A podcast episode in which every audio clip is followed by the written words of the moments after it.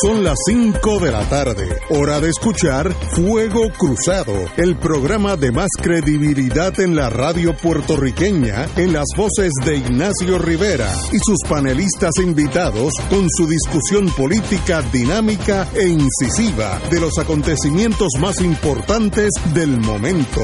Fuego Cruzado comienza ahora.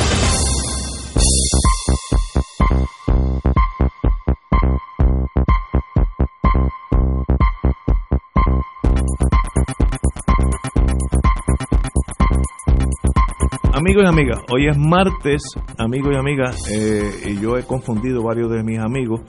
Yo les dije que la señora alcaldesa iba a estar hoy a las 5, no, es mañana. La señora Carmen Yulín va a estar con nosotros miércoles, eh, Miguel Romero va a estar con nosotros jueves y Maribel Martínez va a estar con nosotros viernes, siguiendo la petición que yo le he hecho a todos los políticos, que todos aquellos que deseen estar con nosotros a un post eh, primaria antes de las elecciones. Todos de todos los partidos tienen las puertas abiertas, así que si desean estar aquí se ponen en contacto con la estación o conmigo y, y, y, arreglamos el día y la hora. Así que estos tres pues ya están alineados preprimaria, así que mañana empezamos con la distinguida amiga Carmen Yulín, alcaldesa de San Juan. Bueno, amigos, amigos, la el evento tal vez más trágico que ha sucedido en este momento, en el día de hoy, fue una explosión de magnitudes gigantescas en el puerto de Beirut. Eh, yo diría que la estela de humo subió 3.000, 4.000 pies, así que imagínense qué clase de explosión. Eh, se dicen que era una, una planta de fireworks, de, como si, de, fuego artificial, etcétera. Eh, si es eso, pues es una desgracia, pero no hay más allá de, del accidente. Estoy seguro que habrá muchos muertos, muchos heridos. Dicen que rompió cristales a 5 kilómetros de distancia de la bahía. A 5 kilómetros es eh, significativo para la onda expansiva romper cristales. Así, metros Eso es 3 millas.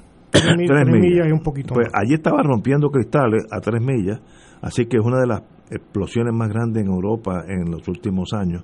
Eh, y la explosión que estoy viendo en la fotografía, hay un edificio de unos 20, 30 pies y la columna de humo es 3, 4 veces el, la altura de ese edificio. Así que una tragedia se limita a un accidente o puede haber la mano de algún, la mano siniestra. Estoy sugiriendo, estoy pensando en voz alta. Eh, sabemos que allí chocan dos fuerzas eh, muy antagonistas, que es los intereses de la Mossad, el servicio, servicio, de inteligencia israelita, y los intereses de del Hezbollah, cuya misión es la eliminación de Israel. Así que eh, sencillamente causó eso parte de la explosión. Yo no tengo la menor idea. Mañana habrá más y más eh, esclarecimientos de esta tragedia. El problema es la persona que pasaba por allí con sus hijos para la escuela, etcétera, como todo en la vida. Eso, pues, ni saben por qué murieron, pero Beirut es una, una de esas ciudades traicionada por, por la historia. En el, en el 76 bajaron los sirios ante la agresividad de Israel en la frontera sur. Y eso fue una de las tragedias más grandes. Se dice que los israelitas estuvieron disparando artillería de 155 milímetros por más de un mes corrido a Beirut. Pues destruyó Beirut, no quedó estaca en pared. Así que es una de las grandes tragedias y no nadie en este momento puede decir si esta explosión fue un accidente o fue parte de esta gran tragedia que todavía sigue con nosotros. Así es que esperemos que haya sido solamente un accidente y, y que, que, Dios proteja a aquellos que murieron o están seriamente heridos, que estoy seguro que son muchos. Alejandro. Mira, yo pienso que la situación en el Líbano y particularmente en Beirut va mucho más atrás yo recuerdo a finales de los años 50 que hubo un desembarco anfibio sí. de la Infantería Marina de los Estados Unidos. Los Marines. Y lo recuerdo porque un primo mío eh, estaba en ese momento formando parte de la Infantería Marina, participó, y al regreso de su, su tarea o su misión, como ellos le llaman, pues se fue a casa Vega Baja a pasar un tiempo y, conversamos, eh, yo siendo un niño, ¿no? Mucho sobre su experiencia eh, militar. También uno puede señalar que cuando se dio eh, el desplazamiento de la el Al-Fatah y varias organizaciones, incluyendo el Frente Popular para la Liberación de Palestina y el Frente de Liberación de Palestina, como parte de los, las organizaciones que integraban la OLP, que se desplazaron hacia el Líbano, se dio la intervención por parte de Israel, se dio la famosa masacre de Chabra y Shatila, que fue donde el ejército israelí, ¿cómo se llama? Este, Charón. Chalón, que decían el, el, el carnicero donde fueron cientos de personas que residían en esos eh, campamentos de refugiados eh, asesinados de la manera más vil eh, y, más cruel por parte de milicias cristianas apoyando a Israel hasta la total evacuación por parte de las tropas de la OLP que se desplazaron hacia el norte de África donde se les dio refugio.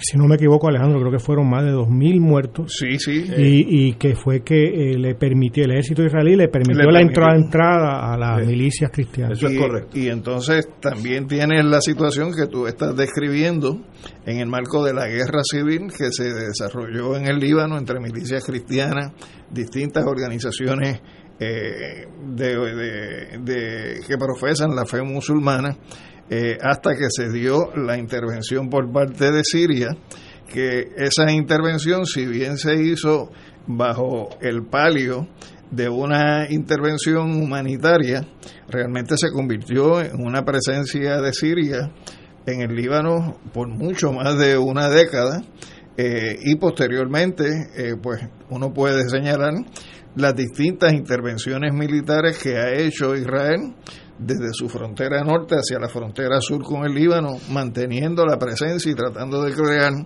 lo que ellos denominaban como un buffer entre lo que es el Líbano y lo que es Israel, que es como crear una zona desmilitarizada, teóricamente, pero militarizada por parte de Israel. Y también se han dado las situaciones relacionadas con el surgimiento de Hezbollah, eh, que quiere decir el Partido de Dios, eh, que ha desarrollado una capacidad militar extraordinaria al extremo de ser una fuerza que, que pudo expulsar la presencia militar de Israel de esa zona llamada desmilitarizada.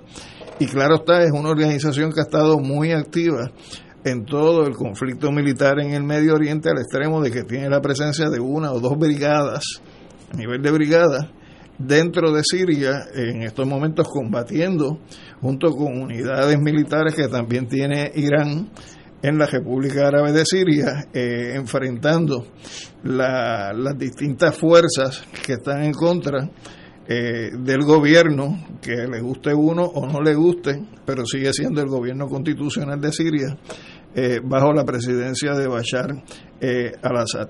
Así que es una situación de un país donde ha habido mucho conflicto y ciertamente para la fabricación de cohetes y petardos, esa nube de humo que uno ve en esas imágenes, pues definitivamente no va de la mano por más cargas de cohetes y de petardos que allí estuvieran. Y no debe descartarse en estos momentos el que haya alguna operación militar encubierta por parte de Israel y sus servicios de inteligencia, particularmente el Mossad, eh, para atacar objetivos específicos que tenga Hezbollah en el Líbano, donde pudiera ser ese eh, un objetivo acariciado por parte de la inteligencia de Israel eh, desde el punto de vista de golpear a Hezbollah. Si esa premisa fuera cierta, Ignacio y compañeros, lo que a mí me genera es una preocupación extrema, porque Hezbollah es el tipo de organización que no se queda y en ese sentido lo que uno debería esperar es que de alguna manera va a, pasar algo más adelante y eso puede complicar todavía más de lo que hasta el presente es la situación de inestabilidad en esta región del Oriente eh, Medio. Eh, de hecho, Líbano ha logrado mantener un, un frágil balance político desde el punto de vista de cómo se ha organizado como un Estado, desde el punto de vista de que tanto la población musulmana como la población católica eh, tienen una cantidad definida en la Constitución de integrantes del Parlamento. Para tener un balance. Para tener un balance en las fuerzas políticas y eso es lo que le permite eh, en estos momentos flotar como si fuera una boya en un mar muy agitado. Eh, si se rompiera ese balance en estos momentos como resultado de que esto fuera una operación de naturaleza militar, pudiera volver a reproducirse. En el caso del Líbano, en particular en la ciudad de Beirut, eh, aquel escenario horroroso sobre el cual incluso hay películas eh, que se han desarrollado sobre el conflicto, la guerra civil, la destrucción, eh, que llevó en un momento dado a, la ciudad de Beirut y al Líbano como país a ser un estado disfuncional. Eh, así que yo creo que hay que estar con ojo avisor a cuál sea el posible desarrollo futuro a partir de esto que ocurrió hoy. Compañero Muriente. Sí, buenas tardes a todos y a nuestros amigos y amigas radioescuchas. permíteme interrumpirte. Claro. Recibo un mensaje de alguien que no conozco, Ahmed Shilhab Eldin, me llegó a mi teléfono eh, la cabeza de la Seguridad Nacional del Líbano, Abbas Ibrahim, ha indicado que la explosión fue causada por un fuego en un depósito de, en inglés, Highly Explosive Material, including Sodium Nitrate, en el puerto de Beirut. Eh, el jefe de seguridad de Beirut dice que, de, del Líbano, dice que ese material había sido confiscado en un barco eh, hace meses y lo habían eh, stored, lo habían guardado, almacenado. en ese puerto. Esa es la historia, por lo menos hasta ahora, del la, versión oficial. La versión oficial de el Abbas Ibrahim, que es el jefe de seguridad de, del Líbano. Muriente. Si la versión oficial que tú acabas de leer fuera cierta, es inaudito que en el centro de la capital del Líbano, Beirut, estuvieran asentados explosivos de, semejante peligrosidad. Eh, eso, eso es algo así como que a alguien se le ocurra que el aeropuerto internacional de Puerto Rico ubique en Santurce, por decir. Sí, bueno, y si, si esto ocurrió en el puerto, Julio, el, puerto desapareció. Por eso, pero, pero si, si fue un accidente de material militar, de un arsenal, yo no tengo que ser ni cabo, ni cabo tengo que ser, ni raso para saber que meter un arsenal como ese, con esa capacidad de violencia, como lo vimos en los vídeos, no solo la primera explosión que de la cual emana una inmensa nube blanca, sino sobre todo la segunda que parece una bomba atómica. Parece así. Entonces, la primera cosa que a mí se me ocurrió luego de pensar en la posibilidad de una acción terrorista fue cómo es posible que semejante tipo de arsenal ubique en una zona tan altamente habitada como es Beirut.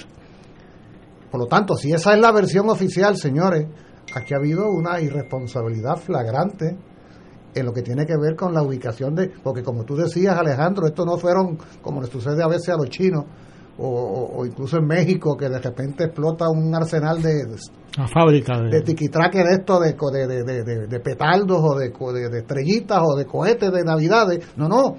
Oye esto fue un, un, bombazo que ha destruido media ciudad y acabado con la vida de quién sabe cuántas personas bueno pero pero si en cambio como uno inevitablemente tiene que pensar esto es el fruto de alguna movida política, que en todo caso, aunque no lo fuera, va a tener consecuencias, lógicamente, de tipo político, pero hay unos señalamientos que ya vamos haciendo aquí, temprano en el programa, que no deben pasar inadvertidos para nuestra audiencia.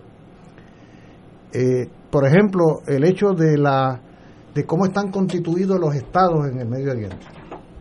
O sea, tenemos que entender que eso que nosotros concebimos como Estado Nacional, y tú hiciste una expresión hace un momento, Alejandro, de el gobierno constitucional del Líbano, no, dije de, Siria. De Siria, de Siria, perdón, perdón, de Siria.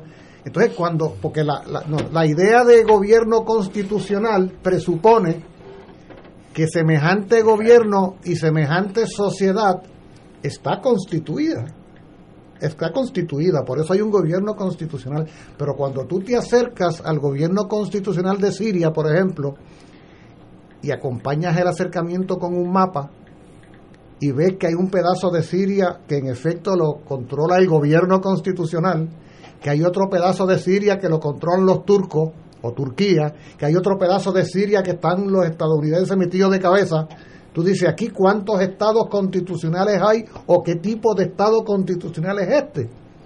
O cuando tú dices que en el Líbano hay unas milicias cristianas que a su vez se enfrentan a unas milicias musulmanas y tú dices qué clase, qué clase de Estado nacional es el que se ha constituido en esta región que hasta hace muy poco más de un siglo formó parte del imperio turcomano que encabezaba a la actual Turquía. Pues, eh, y que luego pasaron a manos en calidad de fideicomiso en virtual condición colonial a manos sobre todo de Reino Unido y de Francia. Estas son criaturas nacionales en cuanto a estados nacionales y podríamos añadir otros estados nacionales, como es el caso de Irak, como es el caso de, ¿cómo se llama? El pequeño país de la, de la familia Al-Sabah, este, el, país, el país que invadió Irak. Ah, Kuwait. Kuwait. Kuwait es una criatura británica. Era una provincia de Irak. Era una provincia y, lo, y la British Petroleum Company descubrió que debajo de aquellas arenas calientes había un océano de desierto, de, de, petróleo. ¿Ah? Entonces, estos estados nacionales, un poco entrecomillados de alguna manera, con todo el respeto, ¿no? Son criaturas del colonialismo. Son criaturas del colonialismo lo que no quiere decir, espera, espera, no, no quiere decir que no haya culturas y sociedades ancestrales. Estoy hablando de la formación de los estados modernos. Eso que entendemos como estado moderno, en demasiadas ocasiones son estados muy endebles, en unos más, en otros menos. El caso turco es un caso elocuente de un pueblo al que en la repartición de los territorios no le tocó nada y está repartido entre varios países. Kurdo, Los kurdos. O sea, hay kurdos en, Siria, hay kurdos en Irak, hay kurdos en Irán. ¿ah? Hasta Armenia. Están regados por todas partes porque fueron los que se quedaron sin ningún pedazo a la hora de esa repartición de tierra para la delimitación de las fronteras y la creación de los estados nacionales en categoría de monarquías, tampoco de democracias liberales ni nada de eso. Eso ha venido un poco después en mayor o menor medida. Por lo tanto, ese antecedente, y el caso del Líbano es un caso terrible, ¿no? De esto que estamos tratando de... bueno, el caso palestino es el caso más tenebroso, al que no solo le niegan a ese pueblo el derecho a constituir un Estado nacional, sino que le van arrebatando y robando pedazo a pedazo con el consentimiento de las grandes potencias del planeta su, su territorio, por más resoluciones que aprueba la ONU, mientras tanto eh, Israel se va quedando con el beneplácito de Estados Unidos, de Francia, de Reino Unido, de todo el territorio palestino. O es, como una gran región por hacerse, por constituirse, eh, y probablemente gracias al apoyo eh, de décadas en materia económica, militar, política, infraestructural, intelectual y de todo tipo, el Estado de la región con mayor solidez, con mayor estabilidad y con mayor capacidad de fuego para hacer quién sabe cuántas cosas es Israel. Por eso es que Israel puede disponer a su antojo. Se, se apoderó de un pedazo de Siria, de las alturas del Golán, y las anexó. Mira qué clase de Estado nacional que pierde así un pedazo de territorio. O sea, está dividido como en cinco partes Siria, realmente. De manera que esa, ese contexto es un contexto, y lo peor de todo es lo último que dijo Alejandro en su intervención, que es que aquí nadie se queda dado. Y si esto por asomo pareciera ser efectivamente una acción de tipo terrorista en un Líbano que está en un clima de inestabilidad económica y social en todos estos periodos anteriores, con la gente en la calle protestando con unos procesos de enjuiciamiento en las cortes de liderato político.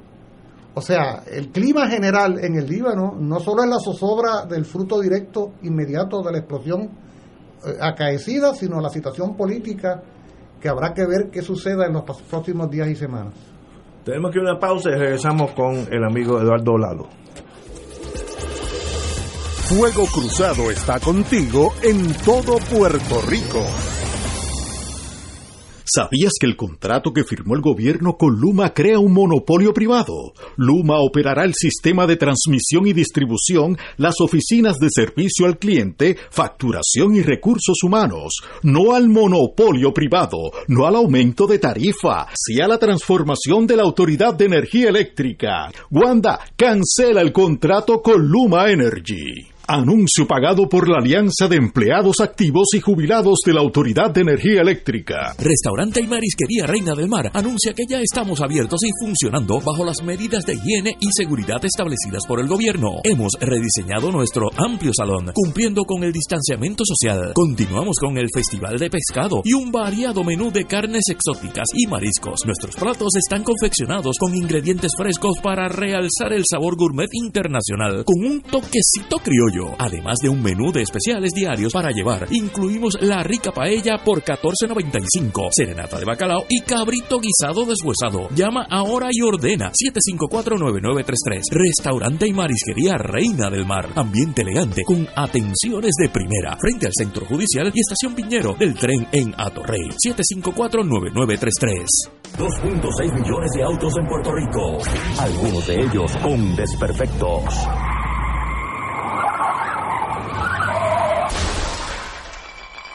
Autocontrol. Tu carro. Tu carro. Tu mundo. Lunes a viernes a las 11 de la mañana por Radio Paz 810 AM.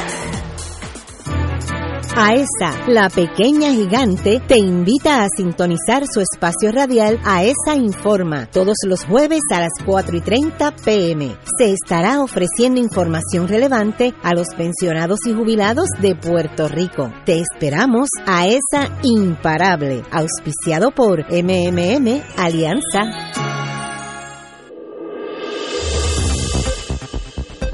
Y ahora continúa Fuego Cruzado.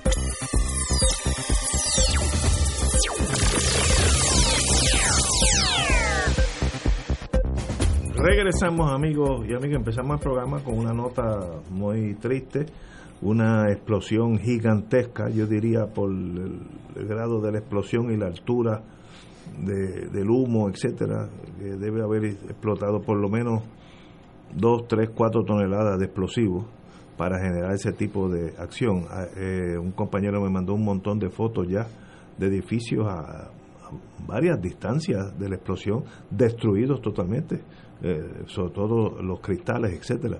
Así que algo ha pasado allí, puede haber sido un accidente macro que involucraría una negligencia gigantesca, que la policía permita que se capture un barco con toneladas de explosivos y lo deje en el muelle, eso sería una negligencia. O, además de esa negligencia, un acto militar de alguno de los bandos que están por allí buscando bulla, como dicen en el campo.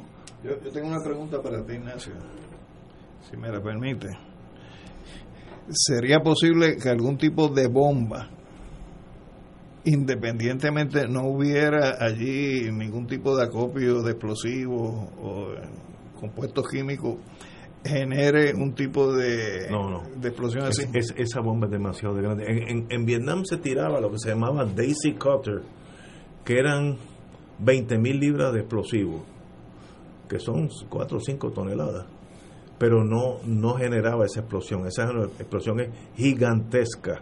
Así que eso, esa, eh, me estás enseñando algo, pero ese no es el Daisy Cutter. El Daisy no, eso, es más reciente. Sí, esto es más reciente. Pero el Daisy Cutter era como un elevador. Si le pones alitas y la tira de un avión, un elevador así de grande, lleno de dinamita. Y se usó en Vietnam bastante. Eh, y no, no, no que tuvo grandes resultados, pero mató mucha gente esto es más, la explosión es más grande que un Daisy Cutter, así que eh, Daisy Cutter, porque los americanos dicen como cuando explotaba, no quedaban matitas, los Daisies, la, las margaritas. Las margaritas, no quedaba ninguna margarita en millas. Y por eso ese nombre tan jocoso. Qué, qué poético, ¿no? ¿Verdad? Gente que tiene sensibilidad. Hablando de sensibilidad, Lalo. bueno, yo tengo eh, la imagen de del bombazo este en Beirut de hace un par de horas, que es lo que he podido, podido ver. Y bueno, yo no tengo ningún conocimiento especializado en nada de esto, ni explosivos, ni nada de eso, pero evidentemente me parece que resulta obvio para un ciudadano común eh, pensar de que esto no es que se incendió un almacén de algo en, el puerto y, echó un montón de humo, porque esto no es lo que pasó. Las pocas imágenes que yo he podido ver, eh, una por ejemplo es como el equivalente de la autopista de la ciudad y los carros están volcados. O sea que la, la, onda expansiva de la explosión y, el puerto está lejísimo porque se ve en la imagen que, claro, está lejos el mar. Eh, esa onda expansiva tiene que haber tenido una fortaleza de tal magnitud como para poder fácilmente virar vehículos y tener gente eh, herida en, la autopista y todo tipo de objetos y todo ese tipo de cosas. Es como si hubiera venido un huracán, ¿no? Eh, en, unos pocos segundos. la imagen misma de la explosión, aparte de la gran nube blanca, lo que impresiona luego es una explosión como yo no he visto en ningún pietaje, salvo las bombas nucleares, con un color de, digo, la mayor parte de las imágenes que, yo he podido ver de, que son las que puede ver todo el mundo, ¿no? De, de, explosiones nucleares son en blanco y negro, pero el color rojo, como ese rojo intenso de esa nube, que no parecía ser tampoco de, de fuego, una nube gigantesca. Y esa lengua, como una lengua. Y, y que sale luego de una explosión, como no se yo no he visto otra, como digo. Bueno, pues ¿qué pasó aquí? O sea, esto no es, decir que eran este eh, fuegos artificiales o algo así, con casi como un chiste decirlo, porque uno veía los fuegos artificiales dentro de, de, una zona enorme, ¿no? Que en ignición, digamos, ¿no? Eh, ¿Qué pasó aquí? No se sabe a esta hora.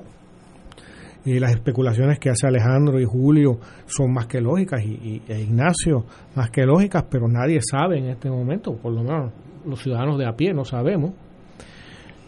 Y lo que habría que preocuparse ahora, ya más por la cuestión puramente humanitaria de muertos y heridos y todo eso en Beirut, es las consecuencias de esto en la región y las consecuencias fuera de la región, porque aquí evidentemente se piensa en Israel, se piensa en Siria, se piensa en todo eso, pero habría que pensar también en Estados Unidos y su este comandante en jefe en este momento, que está a unos meses de las elecciones contra las cuerdas aparentemente y hay alguien tirando bombazos eh, por ahí, o sea, alguna reacción podría tener el gobierno estadounidense y, una reacción eh, acomodaticia también para los intereses de, del incumbente actualmente en Estados Unidos, ¿no?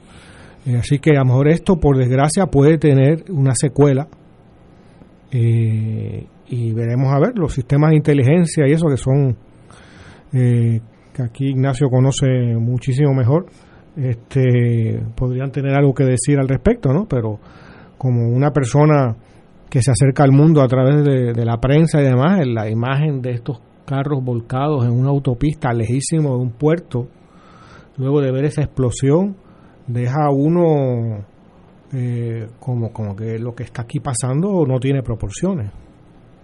Eh, de verdad que ha sido una tragedia, ya han contado 60 muertos y 3.000 heridos. Esos 3.000 heridos mayormente son cristales y cosas que le dan a los seres humanos. Y en, una explosión de esa magnitud hay seres humanos que sencillamente se vaporizan, desaparecen. O sea, que es en dimensión Hiroshima. Exacto, exacto, que no, no, no vas a contarlo nunca porque desapareció en, en, partículas diminutas por la cantidad de la explosión, pero ya veremos qué pasó, una tragedia. en las imágenes hay un edificio multipiso. Sí, que ese, sí desapareció. Ese, eh, eh, desbaratado, desbaratado. Eh, una explosión, yo diría, por la magnitud de la explosión, 4 o 5 toneladas de explosivos, por lo menos. Por Así eso que- estos 60 muertos es una cuenta bastante preliminar. Sí, eso es preliminar, Muy eso va a seguir creciendo.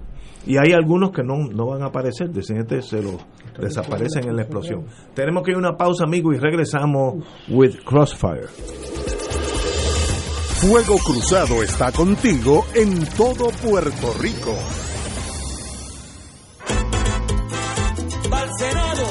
Por Ruti Currás.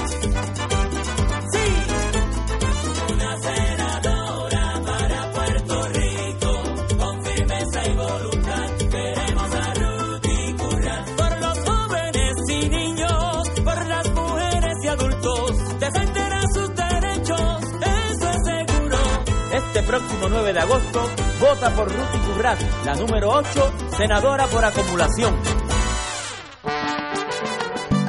Afiliado de MCS Classic Care, estamos contigo en todo momento. Habla con un doctor sin salir de tu casa a través de Medilínea MD. Tienes acceso a las 24 horas del día, los 7 días de la semana, llamando al 1877-522-3632. Anótalo, 1877-522-3632. Una gran manera de cuidarte es con MCS Classic Care. Endoso pagado MCS Classic Care es un producto suscrito por MCS Advantage Inc.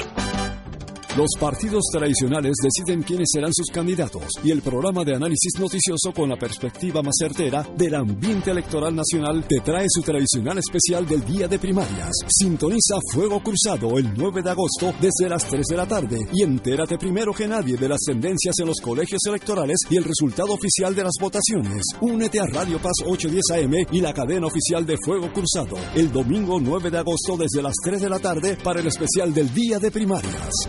Con el auspicio de Tarjeta MCS Classic Care te paga la original. Fuego Cruzado, el programa de más credibilidad en la radio puertorriqueña, es ahora la tribuna abierta de análisis noticioso, con diversas perspectivas que exploran el trasfondo de lo que acontece a diario y cómo nos afecta. Escucha Ignacio Rivera y sus panelistas invitados de lunes a viernes en Fuego Cruzado en transmisión diferida a las 10 de la noche por Oro 92.5 FM. Y ahora continúa Fuego Cruzado.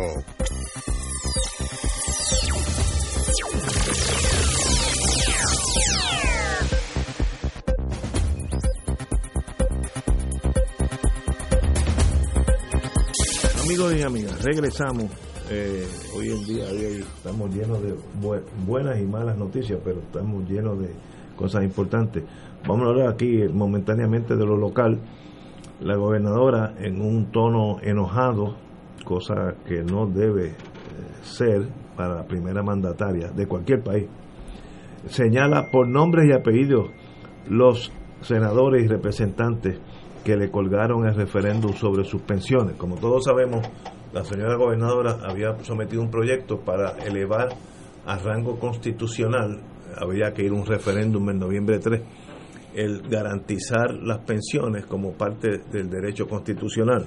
En la Cámara no, dio, no consiguió los votos, hubo un montón de ausentes eh, y algunos le votaron en contra y la señora gobernadora pues eh, enojada con su proyecto pues lo dijo eh, y voy a citar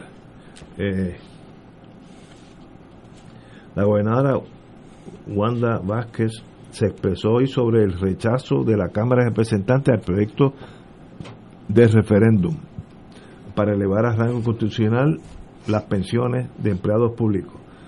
Tras haberse ap- aprobado la medida en el Senado, el proyecto fracasó en la Cámara, donde hubo una presencia de solo 33 representantes en el hemiciclo. Se requieren tres cuartas partes para enmendar la Constitución, así que no estaba Para ni, iniciar el proceso. para iniciar el proceso. No estaba ni, ni cerca. Se huyeron los Eh, representantes. Di- La señora gobernadora dijo que solo algunos legisladores de su partido estuvieron a la altura de lo que se esperaba y agradeció a los que votaron a favor. Cito a la señora gobernadora. Sin embargo, ese no fue el caso de los representantes de la mayoría y minoría que decidieron estar ausentes para con su ausencia negarle a los pensionados su voto a favor de tan importante e histórica legislación. Estos fueron, entonces lo señala uno por uno, pam, pam, pam, pam, ok, eso es irrelevante. Otros miembros de la minoría del Partido Popular, como Carlos Bianchi, Luis Cruz Burgos, Tatito Hernández, Lidia Méndez, Jesús Manuel Ortiz, Ángel Matos, Roberto Rivera y Luis Vega Ramos, así como el independentista Manuel Natal, le votaron en contra a todos. El independiente. El independiente, independiente, sí, perdón. Eh, le votaron en contra a todos los pensionados de Puerto Rico. Eh, sencillamente notamos un tono de frustración, enojo con la señora gobernadora y mire, los representantes son nuestros representantes y los ponemos allí porque para que determinen qué, qué es lo que viene al pueblo. No son sellos de goma de ningún gobierno o no deberían ser. Por tanto, esa crítica para mí está fuera de orden porque ese es el proceso constitucional. Uno puede eh, pasar, tratar de pasar la legislación tal, pero si no cuenta con, la, con, la con los legisladores, por algo es. Así que esto no es entre buenos y malos. Me da la impresión que la señora gobernadora en su psiquis interna todavía sigue fiscal. Y si fuera por ella, acusaba a estos muchachos de algún delito en la tarde de hoy. Pero ese ya no es su rol. Como decía Winston Churchill, cuando un político se enfrenta a la adversidad, palabras del you dance with the devil, bailas con el más feo, con el diablo si es necesario, para lograr lo tuyo. Ese arte no creo que la señora gobernadora lo tenga. Alejandro. Mira, yo pienso que lo que ocurrió es una forma de hacer valer el rechazo eh, a la tomadura de pelo que la gobernadora ha tratado de hacer a través de esta propuesta de legislación. Primero porque para hacer lo que ella quería plantear no había que enmendar la constitución. La Eh, constitución seguro. te establece a ti en el artículo, y lo tengo aquí a mano, el artículo 6, sección 8, lo siguiente. Cuando los recursos disponibles para un año económico no basten para cubrir las asignaciones aprobadas para ese año, se procederá en primer término al pago de intereses y amortización de la deuda pública y luego se harán los demás desembolsos de acuerdo con las normas y prioridades que se establezca por ley. Por lo tanto, si ella quería colocar las pensiones en un orden de prelación segundo a lo que son las obligaciones del Estado, no hay que enmendar la Constitución, lo que tú tienes que hacer es aprobar legislación diciendo que después de el pago de lo que serían las obligaciones eh, relacionadas con intereses y amortización de la deuda, vienen las pensiones y te, y te economizas todo este tipo de procesos. Pero de otro lado, si esa disposición no existiera así en la Constitución y ella quisiera establecer una pica en Flandes, estableciendo, eh, porque creen eso de verdad, que las pensiones tienen que ser garantizadas constitucionalmente, pues mira, lo que ella tenía que hacer es plantearse de qué vale esa disposición de la Constitución cuando tú tienes la imposición colonial de una Junta de Control Fiscal que te dice a ti que incluso para aprobar un reglamento de una agencia, si eso conlleva erogación de fondos públicos, tiene que pasar por el visto bueno de esa Junta de Control Fiscal. Por lo tanto, esto que ella hizo fue un faroleo para tratar de atraer en el voto que se va a hacer en las elecciones de diciembre, lo mismo que están haciendo con la manipulación de la consulta de referéndum de sí o no, es traer a la, a la- caseta de votación un sector de la población en este país que por definición, eh, por tratarse de jubilados, es el sector de personas de mayor edad, para que una vez estén en la caseta, entonces se cuenten en un esfuerzo por aprobar una consulta de naturaleza de referéndum, además de traer los votantes del PNP a que participen del proceso electoral en noviembre. Así que me parece que, que todo esto ha sido una gran charada que ella trató de sembrar por vía de esta sesión extraordinaria. Muriente. Yo me imagino al grupo asesor de la gobernadora y al grupo organizador de su campaña de primaria diseñando esto. Seguramente tendrían ante sí todas las estadísticas demográficas sobre la realidad poblacional puertorriqueño en materia de edades y sabrían que esta es una sociedad en proceso de envejecimiento acelerado donde la llamada pirámide poblacional se ha ido invirtiendo y el número de eso que llaman envejecientes ha aumentado al punto de equipararse al número de adolescentes y jóvenes adultos. Eh, y por consiguiente, el potencial de población en edad de retiro inmediato o a corto o mediano plazo es muy alto. Y el número de votantes de eso que por ahí llaman tercera edad es cada vez mayor. Agravado esto además por la emigración de sectores eh, que corresponden a edades más jóvenes de la población.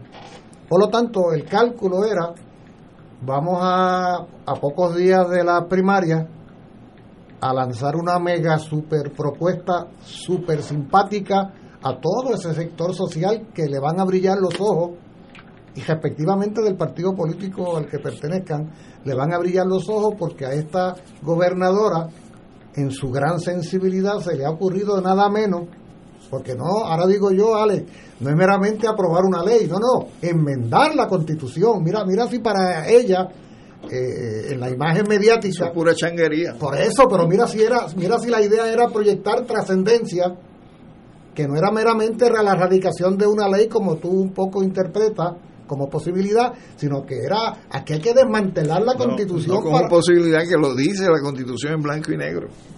Pues, pues fíjate que ella quiso hacerlo de la manera más grandilocuente posible para, para parecer como que estaba dispuesta a alterar el orden existente para insertar a- eh, como una altísima prioridad que hay que atender a nuestros envejecientes, que hay que atender de manera prioritaria a las personas que están en el proceso de retiro y curiosamente esto se le ocurre a menos de una semana de las primarias del PNP para candidatura a gobernación. Entonces, oye, de la misma manera que en el tema anterior del Líbano, uno tendría que chuparse más de un dedo, ¿verdad?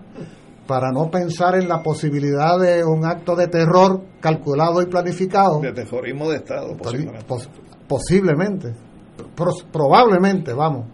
De esa misma manera, caramba, tú no me vengas con este mega super maravilloso proyecto de enmienda de la Constitución justo días antes cuando tú, para empezar, tú sabes que no vas a llegar ni a primera, pero mediáticamente, ahora está ella reprochándole al mundo entero como que ella es la buena y los otros son los malos. Y es probable que el, que la, el proyecto como presentado ha tenido elementos positivos al punto de que sectores diversos, ¿no? Eh, representantes y legisladores de diversos signos le votaron a favor. O sea, podríamos admitir que el contenido, pero el problema es que además, si por un lado hay oportunismo de parte de ella, del otro lado hay una mezquindad superlativa. O sea, ¿tú crees que la Cámara de Representantes va a mover un dedo para que haya una exaltación, por mínima que sea, de Wanda Vázquez? Estamos a cuatro, a cinco días de las primarias esa mental. O sea, que llegue en alfombra roja a las primarias como la gran defensora y protectora de los envejecientes de Puerto Rico que están buscando una pensión en retiro digno. Como tú señalabas, es que ella no sabe acaso que aquí los dueños del círculo que, circo que controlan toda la estructura económica, particularmente atentos a justamente el tema de las pensiones porque quieren llevarse hasta los clavos de la cruz, se llama Junta de Control Fiscal y que aquí no hay funcionario de gobierno que pueda alterar en su esencia nada de esto si no pasa primero por el por el tamiz de esos señores que están con cuatro ojos pendientes a que no se toque un centavo, que todo lo contrario. De manera que aquí hay oportunismo, hay mezquindad y hay, como dice, charada en todo esto. Y changuería. Uf, entonces eh, es que cuando suceden estas cosas hay una a mí me sucede frecuentemente una tendencia a, la vergüenza ajena, porque yo cada día veo de lo que son capaces algunas personas con tal. eh, Esta guerra de bandas que está viendo en el PNP, que va desangrando al país, es algo tan vergonzoso. Y este no es otra cosa que el capítulo más reciente de esa situación, metiendo nada menos que a cientos de miles de compatriotas que, caramba, con mucha razón tienen expectativas en mejorar sus condiciones de vida en esta fase de su existencia y que las estén utilizando como balón para eh, manipularlo en vísperas de una primaria. Tenemos que una pausa y regresamos con don Eduardo Lalo. Fuego Cruzado está contigo en todo Puerto Rico. ¿Sabías que el contrato que firmó el gobierno con Luma te aumenta la tarifa? El primer aumento lo proyectan en diciembre del 2020. No al aumento de tarifa, no al monopolio privado, sí a la transformación de la Autoridad de Energía Eléctrica. Wanda cancela el contrato con Luma Energy. Anuncio pagado por la Alianza de Empleados Activos y Jubilados de la Autoridad de Energía Eléctrica.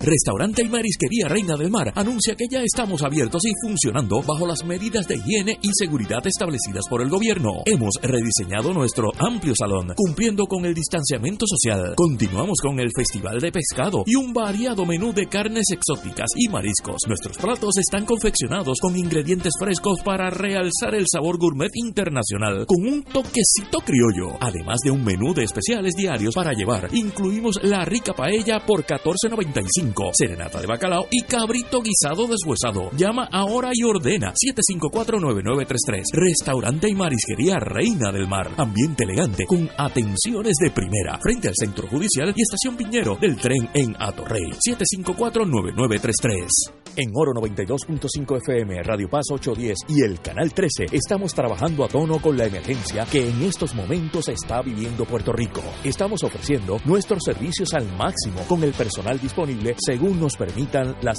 circunstancias. Si tiene un mensaje para ofrecer a sus asociados, clientes o personal, solo tiene que llamar al 787-349-7949, 787-552-0825 y nuestros empleados le al personal de ventas para atender su necesidad. A nuestros clientes estén en comunicación con su ejecutivo o ejecutiva de ventas que continúan ofreciendo sus servicios como de costumbre. Recuerden los teléfonos 787-349-7949 y 787-552-0825. Y ahora continúa Fuego Cruzado.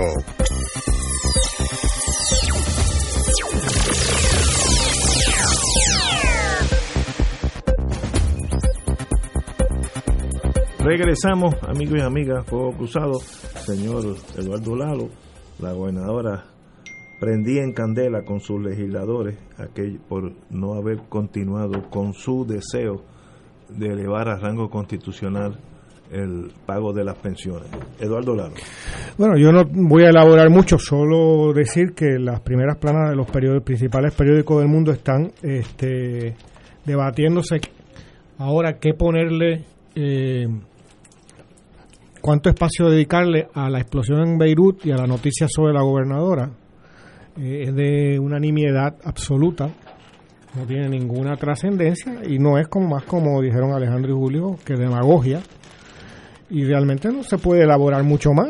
Es eh, eh, tratar de... Es una práctica tan común en Puerto Rico y tan común en ese partido de, de un engaño casi infantil. Lo que pasa es que hay un problema en el electorado puertorriqueño, que ha sido entrenado por muchas décadas a morder estos anzuelos eh, en apariencia tan increíbles, ¿no? Eh, tan fuera de proporción. Y en ese sentido, como decían mis compañeros aquí también, es el mismo estilo de ese mal llamado plebiscito estadiación, ¿no? Que ya ha sido totalmente desestimado en días recientes por el gobierno federal y que eh, en un partido que ni siquiera busca la estadidad de manera real, ¿no? Eh, es pura demagogia, ¿no? El PNP se asustaría un día si tuviera que bregar con la estadidad porque, en primer lugar, el 90% de sus políticos eh, tendrían que buscarse otra forma de ganarse la vida en, en, en, un, en, una integración a Estados Unidos real. Así que esto no tiene ninguna trascendencia, eh, es ruido, es ruido político, ruido primarista, y, y, y, es algo tan casi infantil como que los eh, representantes se le fueron a la fuga, ¿no? Ese día no se presentaron, estarían eh, comiendo en algún sitio. No fueron cortaron legión, legión legislativa, ¿no? O sea, no fueron a votar.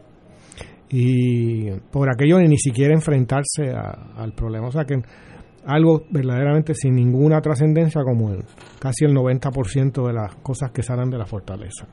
Eh, yo creo que estos son juegos primaristas.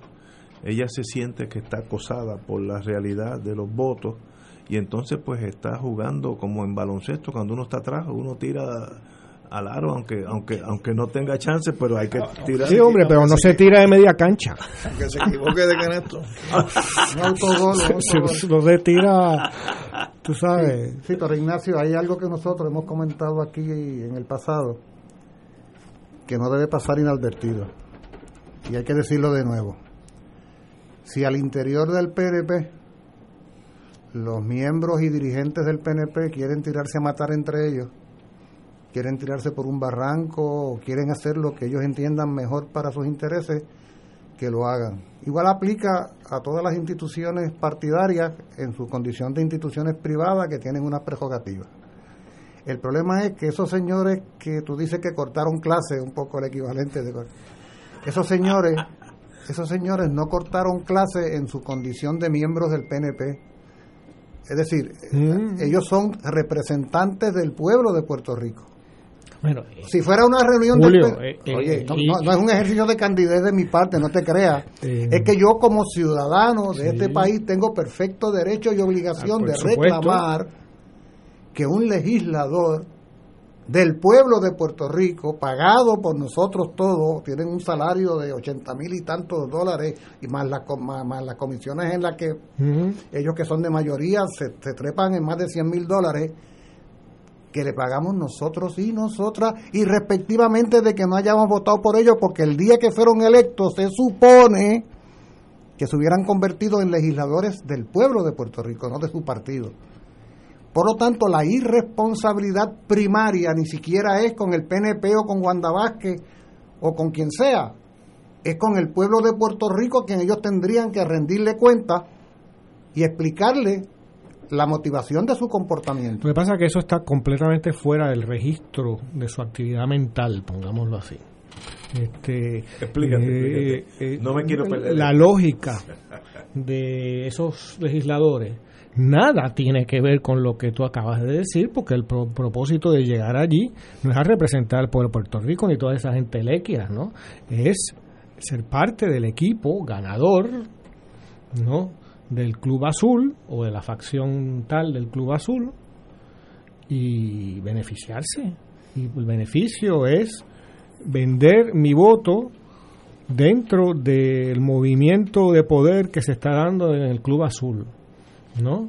Eh, en ver no sabemos quién gana, ¿no? Estamos ante a cinco días, como dices tú, del gran día de la victoria, ¿no? Que para ellos, este, que determina, es más, para dentro de la lógica de ese de ese sector, esas son las elecciones, el domingo. Esas son las elecciones. Para muchos, los que ganan Sí, este domingo este, son el, al- electos. el alcalde, el que salga alcalde, yo ayer me topé con la con, con una mini caravana, pero súper ruidosa y súper molestosa, de un tan eh, Edward, ¿no? Que lo veía por ahí los pasquines, pero ese es el hijo de O'Neill, que ha ocul- ha ocultado el apellido por todos los medios, ¿no?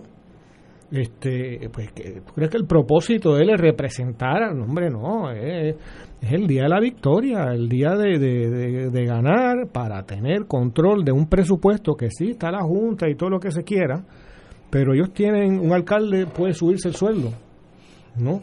Y, y, y, y estos legisladores igualmente, en una cosa y la otra, como tú bien dices, tienen unos sueldos que no tendrían en ningún otro sitio. y con un nivel elegante en el debate, como dice Ignacio, porque ese mismo personaje que tú mencionas, yo lo escuché en la radio refiriéndose a su contrincante, como que había que distinguir entre quién era el cantinero y quién era el bojacho. Y el periodista le preguntó, pero venga acá, Un- un hombre ¿usted fino. ¿cómo, cómo se ubica usted? No, yo soy el cantinero. Pues fíjate, eso es un descrédito para él. Ay, Eh, eh, pues estamos hablando de, de, de trucutú, eh, Julio, o sea, estamos...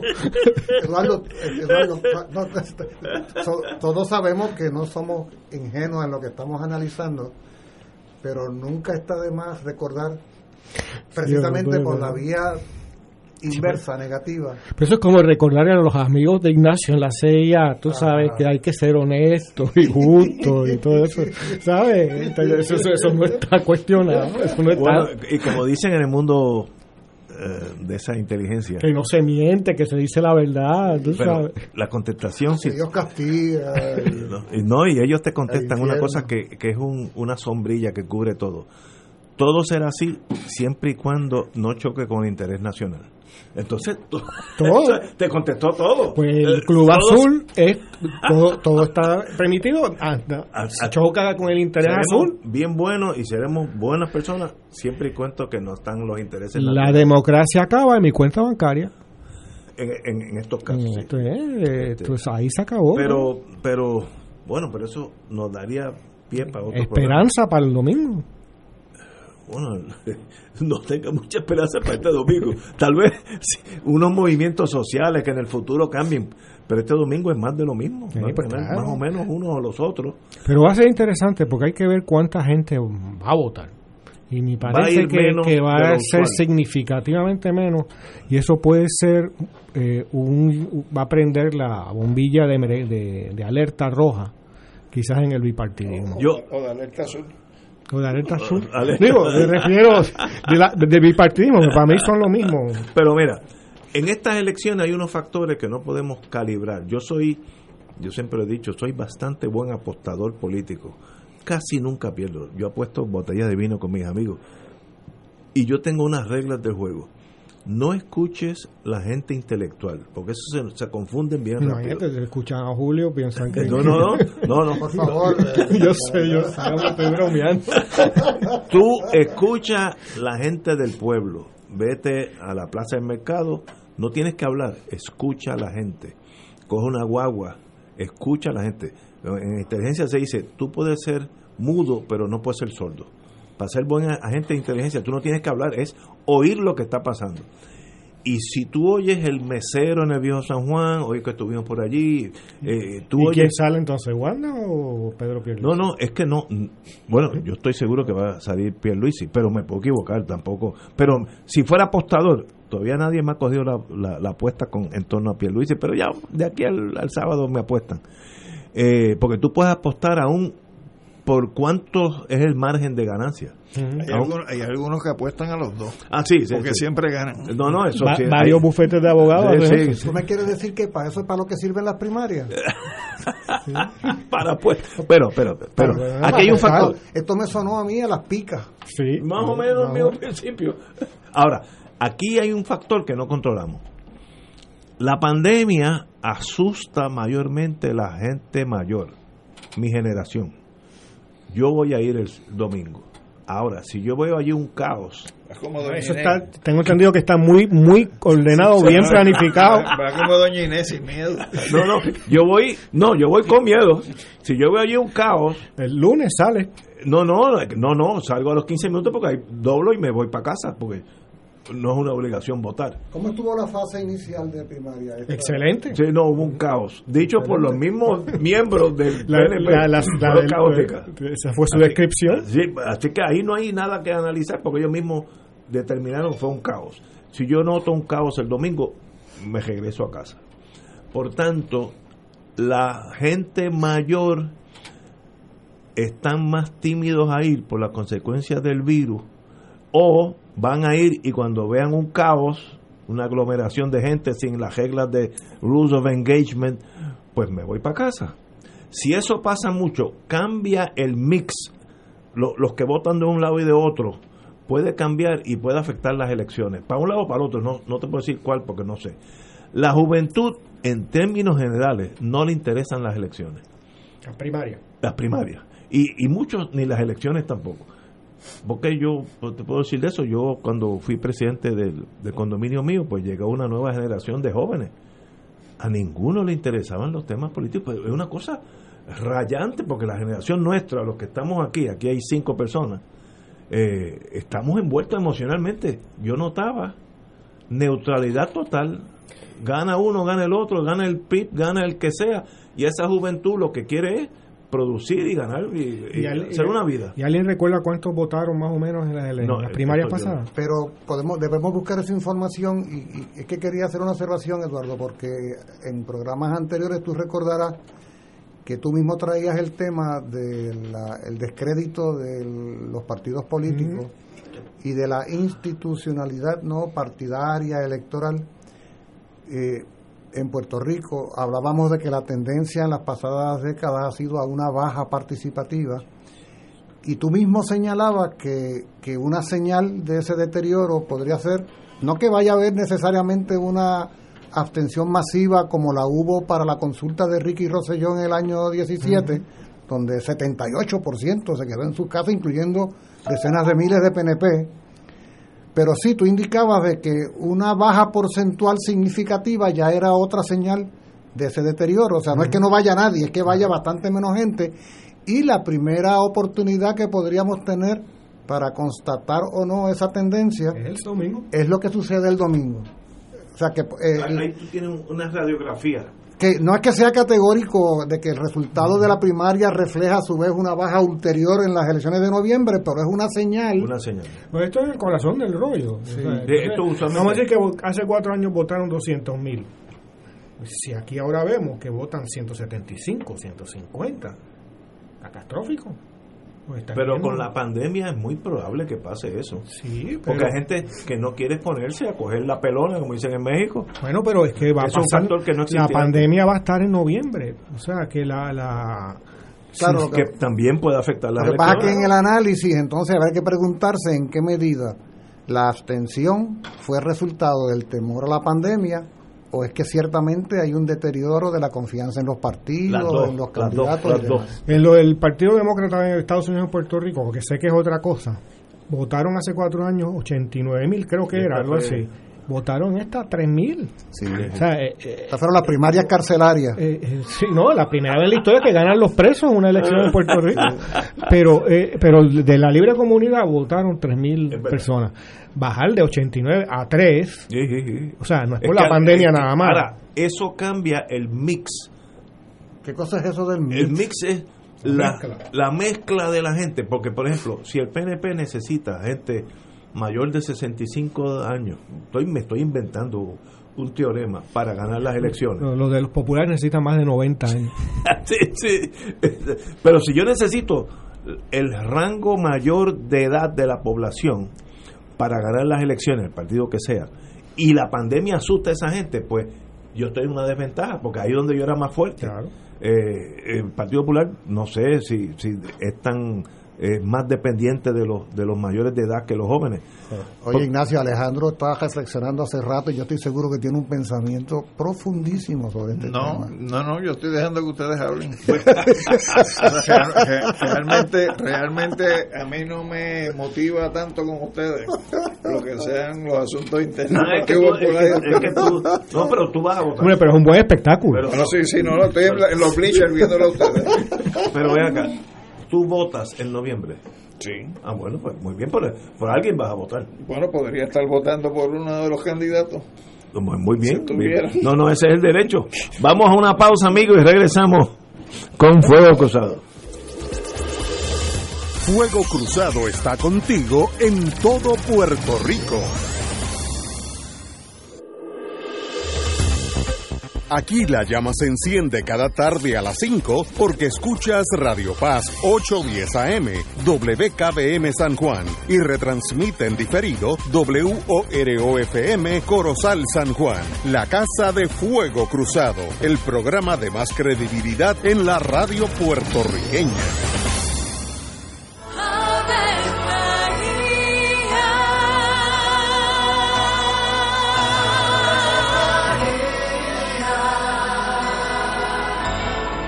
El ángel del Señor anunció a María. y ella concibió por obra del Espíritu Santo. Dios te salve María, llena eres de gracia, el Señor es contigo. Bendita tú eres entre todas las mujeres, y bendito es el fruto de tu vientre Jesús. Santa María, Madre de Dios, ruega por nosotros pecadores, ahora y en la hora de nuestra muerte. Amén. He aquí la esclava del Señor. Hágase en mí según tu palabra. Dios te salve María, llena eres de gracia, el Señor es contigo.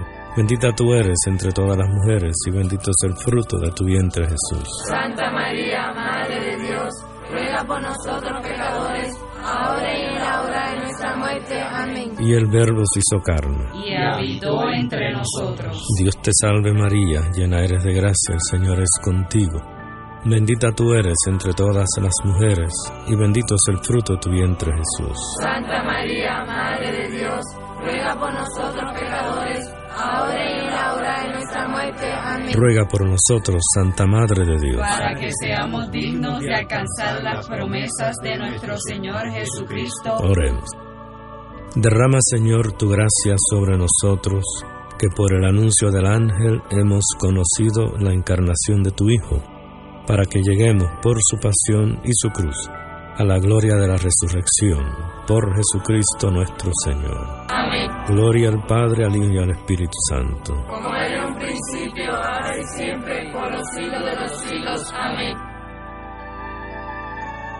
Un club rotario es casa de jóvenes y adultos, de hombres y mujeres, que comparten y viven los deseos de servir a los demás en un ambiente socialmente sano y productivo. Mensaje del Club Rotario de Río Piedras. Y ahora continúa Fuego Cruzado.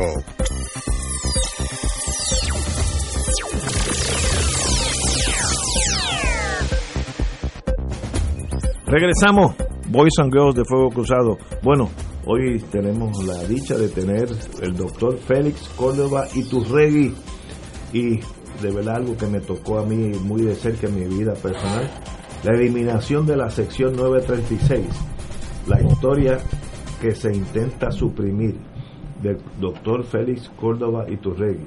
Entonces, la premisa para comenzar, existe relación entre la eliminación de la sección 936 del Código de Rentas Internas y la compleja crisis económica que vive la sociedad puertorriqueña desde el 2006.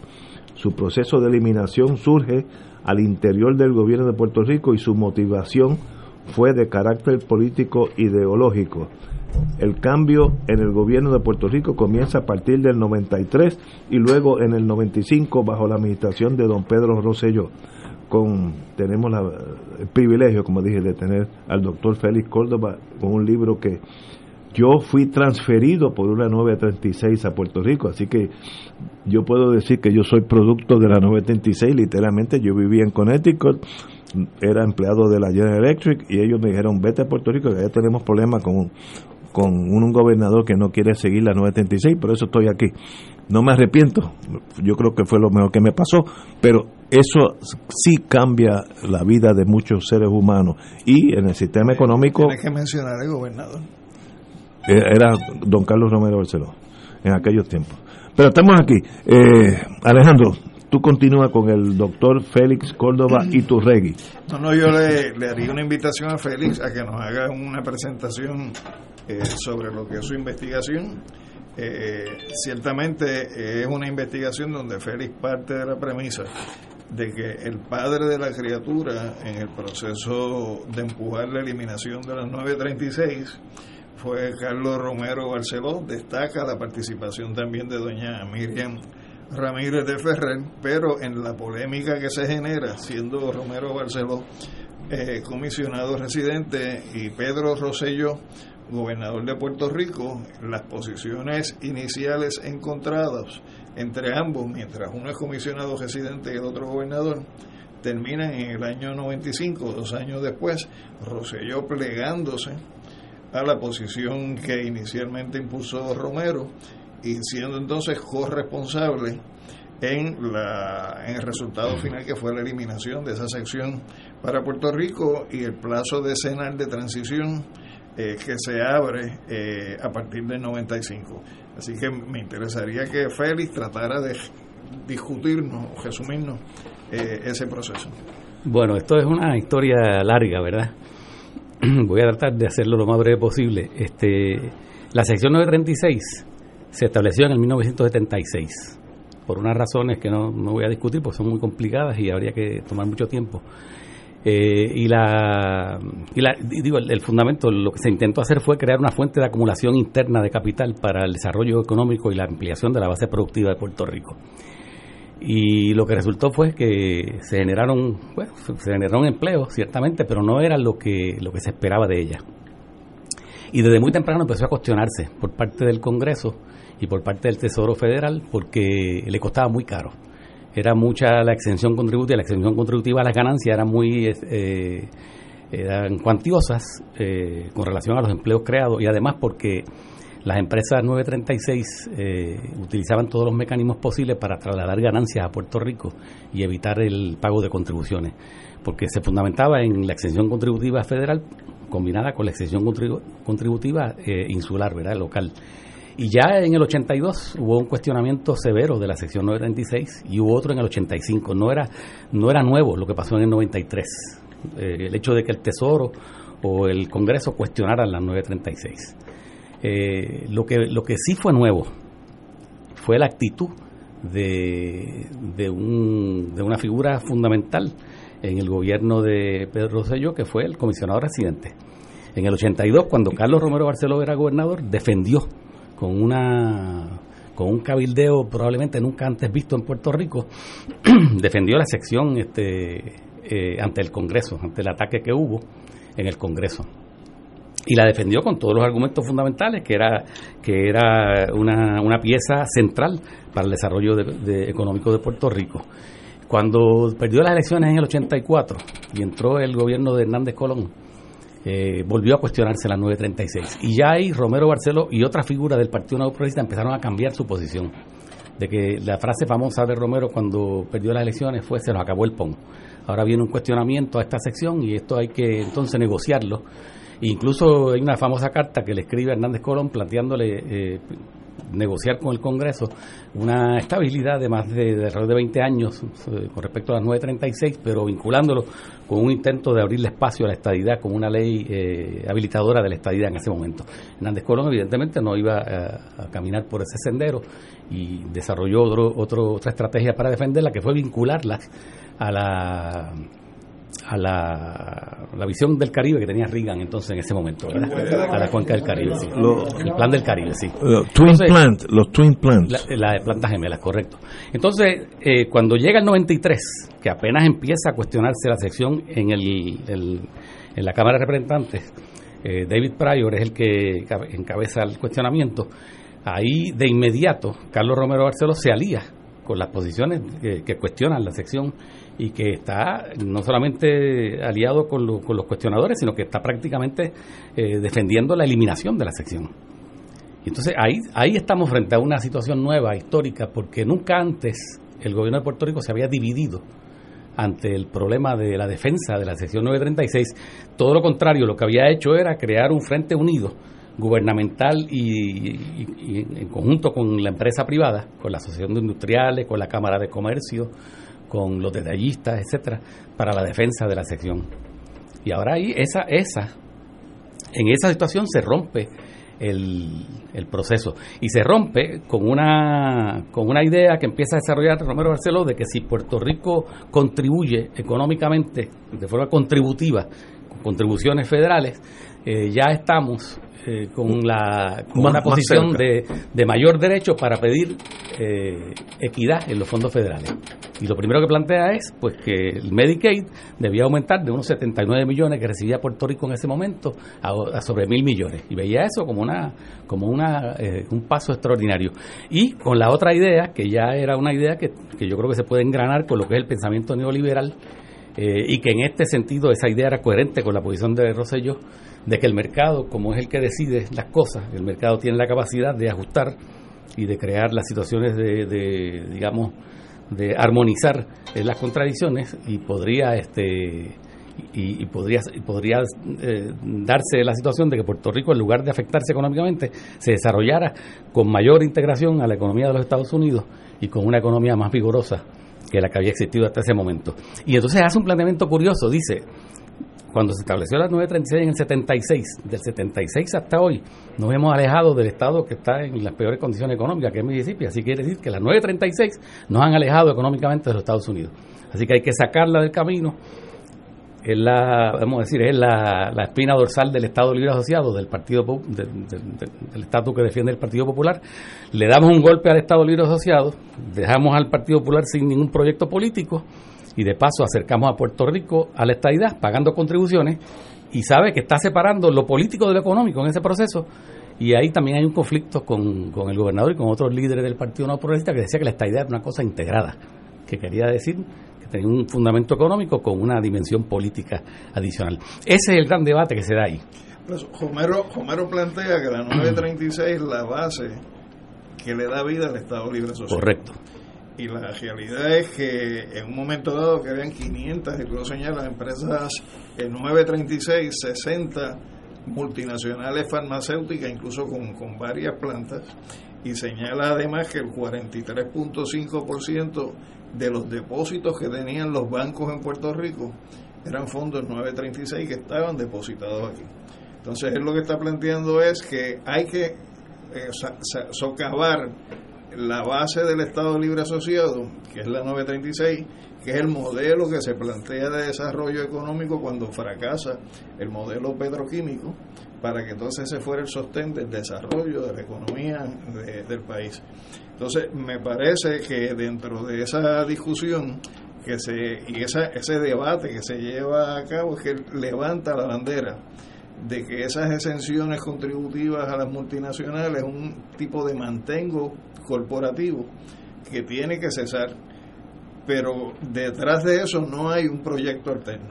Que no sea que no sea eh, tener acceso a más fondos federales porque más fondos federales implica acercarnos a la estadidad porque la estadidad es para los pobres. Entonces en ese sentido del libro eh, Félix yo tengo eh, la impresión de que tú tienes una tesis eh, que creo que es importante discutirla, porque esto no puede ser bueno o malo en términos de cómo uno enfoca el debate de la 936, sino que tú lo que planteas es si hay que sustituirla y son sustituibles, dónde está el modelo alterno que nos lleve no a la continuación de la dependencia, sino a la ruptura con la dependencia. Y creo que ese elemento es importante que se destaque. O sea, que no es que 936 o la inversión extranjera de por sí es algo malo, eh, es algo demonizable, sino que hay que ver en función de qué y bajo qué condiciones. No, yo tú has tocado ahí lo que yo creo que es el, el núcleo del problema, ¿verdad? Cuando Romero, cuando sale la propuesta de Pryor, que después casi inmediatamente viene otra propuesta de Clinton en el mismo terreno de Pryor, que es eliminar la exención, la exención a las ganancias y mantener con un porcentaje una exención sobre la base de la, de la inversión que hacen las empresas en los salarios, tratando de con esa lógica de impulsar la creación de empleos en Puerto Rico. Una cosa que no tenía mucho sentido tampoco, pero esa es la propuesta de Pryor y la que sigue Clinton. Con eso se alía Romero inmediatamente. Y lo que sorprende es que no parece haber, por ningún lado yo encuentro ninguna evidencia, y evidentemente el comportamiento del gobernador con respecto a Romero lo, lo- lo- lo confirma, de que Romero hubo- consultó con el gobierno. Esto está pasando en el Congreso. ¿Y qué, cuál es la posición que vamos a adoptar? No hubo un- una conversación interna, no hubo un debate interno. Se lanzó. Tenía ya su mente hecha, se lanzó por ese camino completamente independiente y aislado y sin ninguna, sin, un- sin ninguna propuesta alterna. Roselló se da cuenta en ese primer debate del 93 y dice, si vamos a sustituir la 936, tenemos que buscar algo más eficiente. Y esa era la posición correcta, la de Roselló, y pidió estudios, y le pidió estudios incluso a, a- al General Accounting Office, y le pidió estudios al Banco Gubernamental de Fomento, diferentes estudios. Esa era la posición correcta, pedir estudios para ver cómo podemos crear una alternativa a eso que, que se va a, a sustituir. Yo creo que la posición de un estadista consecuente frente a la sección 936, como debe ser la posición de una de un defensor de la soberanía o de la independencia de Puerto Rico, es que estas son esta es una sección de corporaciones que funcionan en posesiones de los Estados Unidos. Ese es el nombre. Es una es una sección colonial. Si usted quiere favorecer la estadidad, usted tiene que buscar una alternativa a las 936. Lo que usted no puede hacer, que fue lo que hizo Romero, fue arremeter contra ellas sin tener ninguna alternativa. Y simplemente decir, la economía se va a integrar mejor ahora a la economía de los Estados Unidos y no va a haber ninguna crisis porque las empresas no se van a ir de Puerto Rico, eso son aguajes, eso son amenazas, eso es poner meterle miedo al pueblo, etcétera, etcétera. ¿verdad? Y todavía, increíble, todavía esta semana pasada lo entrevistaron en pelota dura, creo que fue ayer en la noche, y todavía él eh, está en esa posición. O sea, no ha no hay, no hay, uno no ve en, en Romero Barceló ninguna capacidad de autocrítica, de decir, bueno, esto hay que, hay que reflexionar sobre este... Sí, cuando fue una brutalidad eh, evidente, o sea, Yo- porque es no tener alternativa y romper con, con el motor de, de la economía. bueno- fue invitarnos a tirarnos del avión, pero Sin paracaídas. a rejugarlo del paracaídas. Oye, Por una razón ideológica, la, ¿no? razón ideológica. la 936 se establece en el 76. 76. ¿Y, ap- y aplican hasta qué año? Bueno, el, el- la eliminan en el 96, pero le dan 10 años. Desaparece definitivamente la sección en diciembre 31 del 2005. Y en abril ya la recesión está este, manifestándose. Por eso, entonces, se aplica hace 44 años, cesa hace 24 y finalmente hace 15. Sí. No, hace, finalmente, sí, sí. Hace correcto. Y, y hemos tenido alguna reacción. No, no, por eso es que, porque es que cualquiera podría pensar, pero, pero Feli, es que tú estás aquí hablando del pasado. No, pero lo que pasa es lo siguiente, lo que pasa es lo siguiente, este Julio, que esa, esa decisión que se tomó es una parte fundamental de la crisis que estamos viviendo. No es la crisis, porque yo creo que eh, en Puerto Rico había un montón de contradicciones en la economía, la crisis nuestra es mucho más compleja, pero un ingrediente clave de esa crisis es la sección 936. Y la prueba está sencilla. Si tú miras el- la cantidad de empleos que hay en el 95, 96, depende de cómo se calculen, son entre 157 mil empleos, 167 mil empleos en el aparato industrial. Si llegas ahora, ahí quedan 74 mil empleos, 72 mil empleos. Estamos hablando que se perdieron más de más de 84 mil empleos en cuestión de, de 15 años. Porque eso fue para, bueno, o hasta hoy, si tú lo quieres ver. Hecho, en el- los datos que tú das es que entre el 2006 y el 2018 el empleo en la manufactura se redujo de 112.600 empleos a 70.800 en, en ese empleos. lapso pequeño que tú te- En dos décadas, entre el 95 y el 17, se perdieron 84.800 empleos industriales, mientras la tasa de participación laboral bajaba entre el 2008 y el 2018 de 45,1% a 41%. Entonces piensa a cualquier país que tú en menos de 20 años, tú le cercenes la mitad de su empleo industrial. Que tú le, co- ningún país podría resistir eso. Claro, por el caso de Puerto Rico ha podido, hay una crisis profunda en el país, se ha podido sostener con toda la, la- la- el aumento en la ayuda federal, la forma de dependencia. Pero aquí hay un problema bien grave, porque uno de los planteamientos de Pedro Rosselló fue que para acercarnos a la estadidad, y en esto coincidía también señalamiento de Romero, teníamos que crear una economía fuerte. Y Romero llegó a decir que teníamos que acercarnos por lo menos a 60% de lo que era el ingreso del Estado más, más, más- más- de Mississippi, que es el más, más débil, ¿no? Entonces lo que, lo que sucede es que tú tomas la decisión y lo que has hecho es alejar a Puerto Rico de económicamente de los Estados Unidos. Entonces esto, esto es una medida tomada por estadistas que en la práctica lo que ha hecho es coger la embarcación esa raquítica que tenían para moverse hacia la estadidad y la ha arrojado por un vete tú a saber O sea por que. Romero Barceló es, abierto. es el, el, el que ha imposibilitado la estadía. Bueno, objetivamente le ha creado unos obstáculos serios.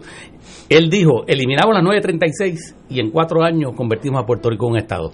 Anoche en pelota dura dijo, este es el cuatrenio próximo para conseguir la estadidad para Puerto Rico. o sea ¿cómo- que todos cómo es posible- Sí, ¿no? para acercarnos a la estadidad. ¿Cómo es posible concebir un acercamiento a la opción de la estadidad por la vía del empobrecimiento mayor del país? Bueno, ese, ese, esa es- ese, ese es el, ese el legado de la eliminación de las 936, pero no solamente las 936, ese es el legado de 30 años de política neoliberal, de que el mercado decida. Si tú vas a mirar cómo decide el mercado en Puerto Rico, el mercado definitivamente ha decidido que el camino a la estadidad está completamente bloqueado. Porque lo que ha hecho es empobrecernos más, la política neoliberal nos ha alejado de, la de una relación de mayor equidad con los Estados Unidos. Y sin embargo todavía tenemos las dos facciones que están peleando en el Partido Nuevo Progresista son dos facciones neoliberales, pero pero intensamente El, neoliberales. el neoliberalismo le interesa muchísimo la colonia- las colonias, porque ahí es donde puede actuar con más facilidad. Pero a un, pero un gobernador colonial no le debe interesar. Claro. estadista. Pero lo- el legado también que te decía, no es solo del neoliberalismo, el legado este es de la irresponsabilidad intelectual de los políticos puertorriqueños y particularmente en este caso del Partido Nuevo Progresista. Y, y tú citas a doña Miriam diciendo los que gobiernan en Puerto Rico no son los partidos políticos, sino las corporaciones multinacionales que invierten dinero en los partidos políticos sin importar quién está en el poder. Todos los partidos defienden las 936, pues esas empresas le levantan fondos a todos. Ese es el razonamiento, doña Miriam. Sí, sí. Pero- Ella tiene muchas Pero contradicciones. yo quisiera destacar que el que estamos hablando de una quiebra económica y de muchas otras cosas, que es la que vivimos, el país en ruinas y abandonado que vivimos desde hace años ya, que no es causado por los extraterrestres, es causado justamente por los por el bipartidismo totalitario, como a mí me gusta llamarle, pero particularmente por el gran partido de los últimos 20, 30 años, que es el Partido Nuevo Progresista, y su incapacidad intelectual de entender la realidad por, la cegazón ideológica que tiene, lo ha llevado a cometer aparentemente unos errores garrafales que han, han distanciado la estabilidad para Puerto Rico por generaciones. Si entonces, todavía que esté diciendo, como tú cuentas, ¿no? Romero Barceló, en estos días, que este es el, el cuatrenio, hay que ser irresponsable intelectualmente o incapaz, o una combinación de las dos cosas, para ponerse en ese tipo de formulaciones. Y algún día tenemos, y aquí todos aquí venimos más o menos del mundo de la cultura y de la del mundo de la universidad. O sea, para algo existe lo que tenemos más encima de los hombros, ¿no? No y no es para poner sombrero. O sea, hay que acercarse con una, la realidad con, con, con, con una sofisticación, ¿no? Y eso es lo que no han tenido esos líderes. ¿no? Y particularmente No, y- Romero y Barceló. Fíjate, Lalo, este, lo- una de las cosas que más me interesó a mí en, para llevar a cabo esta investigación fue eh, darme cuenta, cuando sale, por ejemplo, el libro de Rafael Cerame, eh, Pedro Rosselló, La verdadera historia, que es interesante porque aquí se han escrito muchos libros y, y le añaden este subtítulo de La verdadera historia, como, como si hubiese ya una conciencia de que la historia como que se nos está yendo de las manos o, o está siendo falsificada y hay que, verdaderamente hay que restaurar la, la versión No confiar demasiado en lo que hablan de las verdaderas historias. Eh, no, ¿verdad? por eso te digo que hay, hay una obsesión con esto. Y entonces el- ese libro de Cerame, cuando yo lo leí y, y me di cuenta de que prácticamente no decía nada sobre lo que había pasado con la sección 936 y que incluso no distingue lo que pasó en el 93 del 95 y por ningún lado tú encuentras un conflicto entre Carlos Romero Barceló y Pedro Rosselló. No hay conflicto. Entonces, uno- yo me pregunto, bueno, pero ¿qué fue lo que pasó aquí? ¿Qué es lo que ha pasado? Entonces, leo la entrevista que le hace José Elías eh, eh, Torres Montalvo a Pedro Rosselló en el 11 y es la misma, es, es una versión parecida a la de Rafael Cerame con, con una dimensión adicional que era más tarde y ya la, la, la recesión del 6 se había dado y se estaba hablando de que no se acababa de ir la recesión, por lo tanto ya no se podía hablar de un movimiento cíclico, sino que había una situación más profunda, ¿verdad? De, empezó a hablarse de depresión, etcétera. Y Rosselló hizo lo posible por establecer bien claramente, yo no tengo nada que ver con eso. Eso es el resultado de la victoria de Sila María Calderón y después de Aníbal Acevedo Vila que han llevado al país por el por el barranco. Entonces digo, bueno, eh, yo dije, ¿por, por qué, por qué no, no hay un interés en esconder esta esta situación, este, este debate que hubo entre Romero y, y, y Rosselló.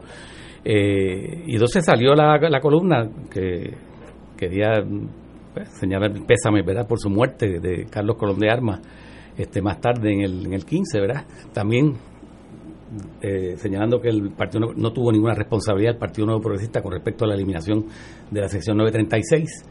Eh, y hay algo verdadero en el planteamiento, quien único podía eliminar la sección era el Congreso de los Estados Unidos, ¿verdad? Y una acción presidencial combinada con el Congreso. En eso hay razón, pero lo que pasa es que el proceso, cuando tú lo estudias, cuando lo investigas, es mucho más complejo y mucho más este, revelador. Tú vinculas ese debate eh, con el debate del estatus.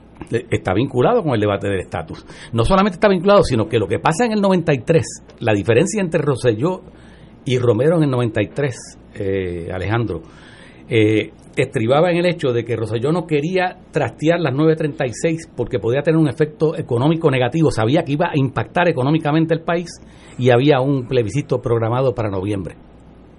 Y no quería que la sección jamaqueara el país económicamente y pudiera afectar el resultado del plebiscito porque ellos habían tenido una victoria electoral realmente contundente. Habían sacado más del 50% de los votos el partido íntegro Y el resultado fue que en la consulta perdieron. y votos. perdieron la consulta. Pero Romero Barceló pensaba que y iban Perdieron votos. O sea, Y que perdieron perdieron votos. en términos absolutos y en términos relativos. Entonces, el- la posición de Romero era distinta porque decía, mientras ataquemos a la sección y ataquemos la base del partido este, del Partido Popular, que es el Estado Libre Asociado, vamos a conseguir mayor apoyo para la estadidad. Derrotaron, el plebiscito se- salió derrotada la estadidad. Y entonces eso creó una amargura interior en el, en el Partido Nuevo Progresista. Y ya cuando viene el 95, ya esa espina metida en la derrota plebiscitaria, que además había, había creado también aliados potenciales, en el caso de John, en el Congreso de los Estados Unidos, porque estaban en contra de la idea del Partido Popular de, de hablar de una equiparación de, los de los fondos federales sin ningún tipo de qué, de contribución este eh, económica. Pedir equidad, de, e- equiparación de fondos, mejor de los mundos posible, ¿verdad? No tenemos que pagar nada, pero tenemos este un- uno, una cantidad de fondos federales más elevados. Y ahí es que vienen, entonces ya en la segunda ocasión en que Romero agrede nuevamente eh, la sección, tiene mayor éxito porque hay, hay, una, hay una situación económica, eh, una- un ambiente político distinto en el Partido Nuevo como resultado de la derrota eh, plebiscitaria, ¿verdad? que me imagino, ahí tú podrías aclararlo, que también está presente eh, utilizar eh, esa situación como un pivote para que no tuviera la posibilidad de desarrollo en los Estados Unidos, en el Congreso, la idea de mejora al Estado Libre Asociado. Porque en última instancia, mejoras al Estado Libre Asociado sin que se dé un proceso de autodeterminación es, es remodificar o refrescar la cara de la misma colonia. Sí, sí, sí. Definitivamente, sí. Ahora, si es que cuando uno, eh, o sea, me, me parece bien interesante este acercamiento a la idea de la anexión desde la perspectiva económica, ¿no? La razón económica de la estadidad, eh, porque muchas veces el análisis, los debates sobre el tema de la anexión tienen que ver más con asuntos de nacionalidad, de cultura y todo lo demás, o muy reduccionistas, fondos federales, punto, ¿no? Pero la impresión que da es que efectivamente en los pasados años, porque tú, tú hablas, Alejandro usaba la imagen de te invitan a tirarte del avión, que sería el ELA, pero sin paracaídas, ¿no? Entonces, parecería en tiempos más recientes que el paracaídas que los anexionistas pretenden ofrecernos es un listado de fondos federales. Por estas razones tenemos que creer en esta vida. Y tú ves que es una enumeración, así con una seguridad absoluta de que del otro lado hay tanto dinero que no tienen que hacer con él y que entonces uno, dos, tres, cuatro, cinco nos los van a dar y que por eso tenemos que ser estadistas. Pareciera que ese es su plan económico, que es un plan económico que se reduce a que hay un lugar donde hay mucho dinero que regalar y que nos los van a dar y que a cambio de eso nos vamos a incorporar.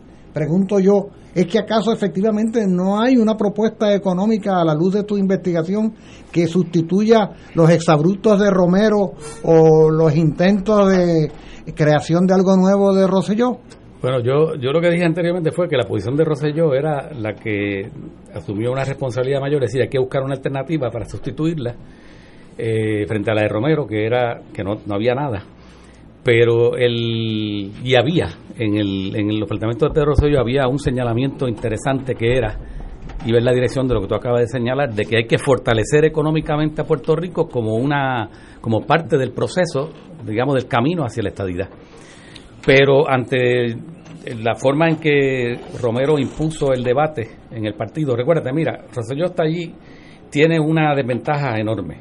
Tiene como secretario de la gobernación a Álvaro Cifuentes, que es la persona que sale y va a encabezar la defensa de las 936 y está eh, tiene unos conflictos bien serios con los alcaldes, tiene unos conflictos este, con otras figuras del partido Eh, hasta los alcaldes en un momento dado le piden la, a Rosselló que la renuncia de Álvaro Cifuentes y él dice que tiene toda su confianza. O sea que está en una situación así un tanto eh, eh, débil en el interior. Entonces Romero se presenta como el campeón de la estadidad. Y dice hay que acabar con esto. Esta es la espina dorsal del Partido Popular, este es el, este- el- el- del, del Estado Libre Asociado y tiene un aliado en la presidencia del Senado. Yo no sé si ustedes recuerdan quién era presidente del Senado en ese momento, pero era Roberto Resach Benítez, que viene del Partido Popular y que dice, esa es, ese es el cuerpo místico del Partido Popular, la sección 936.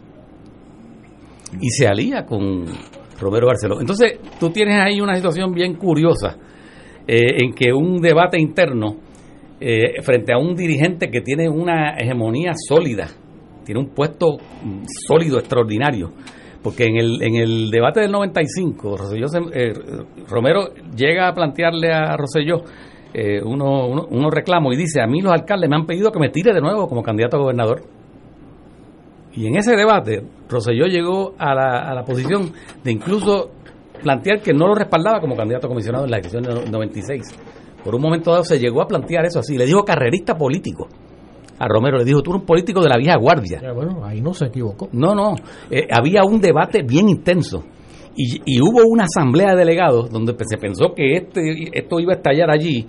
Y la mayoría del partido todavía apoyaba a Pedro Rosselló, pero no, no se atrevió Rosselló a someter a votación la propuesta de Romero, que la pudo haber derrotado allí. Ahora, en, ese momento, en, en, en Washington se dieron cuenta que la figura dominante en el partido era, era Rosselló, no Romero.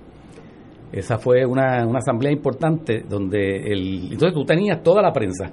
A Dávila Colón aliado con, con, con Romero Barceló. A Ismael Fernández también aliado con Romero Barceló. Y quien se vira también inicialmente, eh, comienzan a defender la sección 936 y dan un viraje extraordinario y, se- y adoptan la posición de Romero Barceló también. Estoy hablando del 93, el Caribbean Business.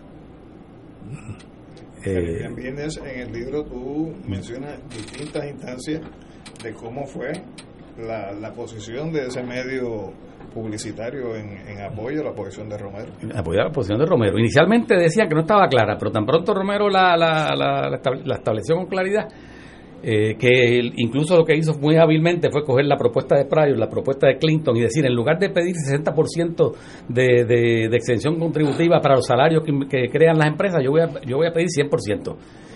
Y en el momento en que posteriormente Rosselló llegó a aceptar ese camino de darle exención contributiva a, la- a las inversiones en salarios, eh, Rosselló trató de que se fuera al 100% más los, Más los beneficios los marginales. beneficios marginales, que subía como a 123%. 123%. Señores, tenemos que ir a una pausa. Continuamos con este interesantísimo historial de la 936, sección que fue bien importante en aquellos años en torno a la producción de Puerto Rico. Vamos a una pausa. Fuego Cruzado está contigo en todo Puerto Rico. Farmacia San Rafael, la primera farmacia de comunidad especializada desde el 1952, atendida por su segunda y tercera generación.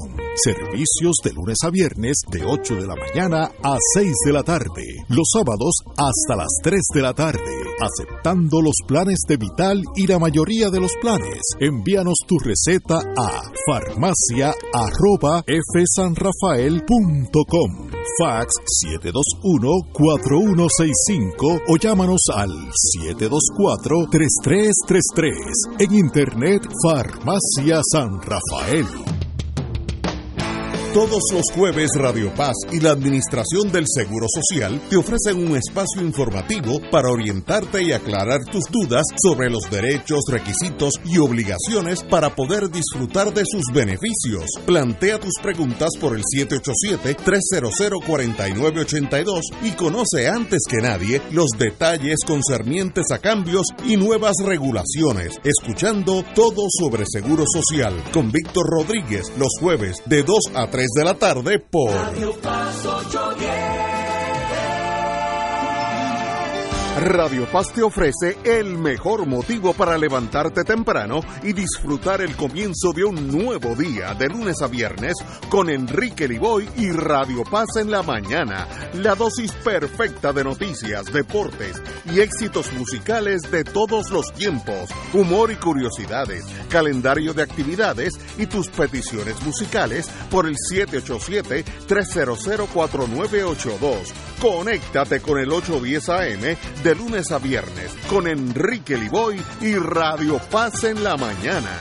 Los partidos tradicionales deciden quiénes serán sus candidatos y el programa de análisis noticioso con la perspectiva más certera del ambiente electoral nacional te trae su tradicional especial del día de primarias. Sintoniza Fuego Cruzado el 9 de agosto desde las 3 de la tarde y entérate primero que nadie de las tendencias en los colegios electorales y el resultado oficial de las votaciones. Únete a Radio Paz 810 AM y la cadena oficial de Fuego Cruzado el domingo 9 de agosto desde las 3 de la tarde para el especial del día de primarias. Con el auspicio de Tarjeta MCS Classic Care te paga la original. Y ahora continúa Fuego Cruzado.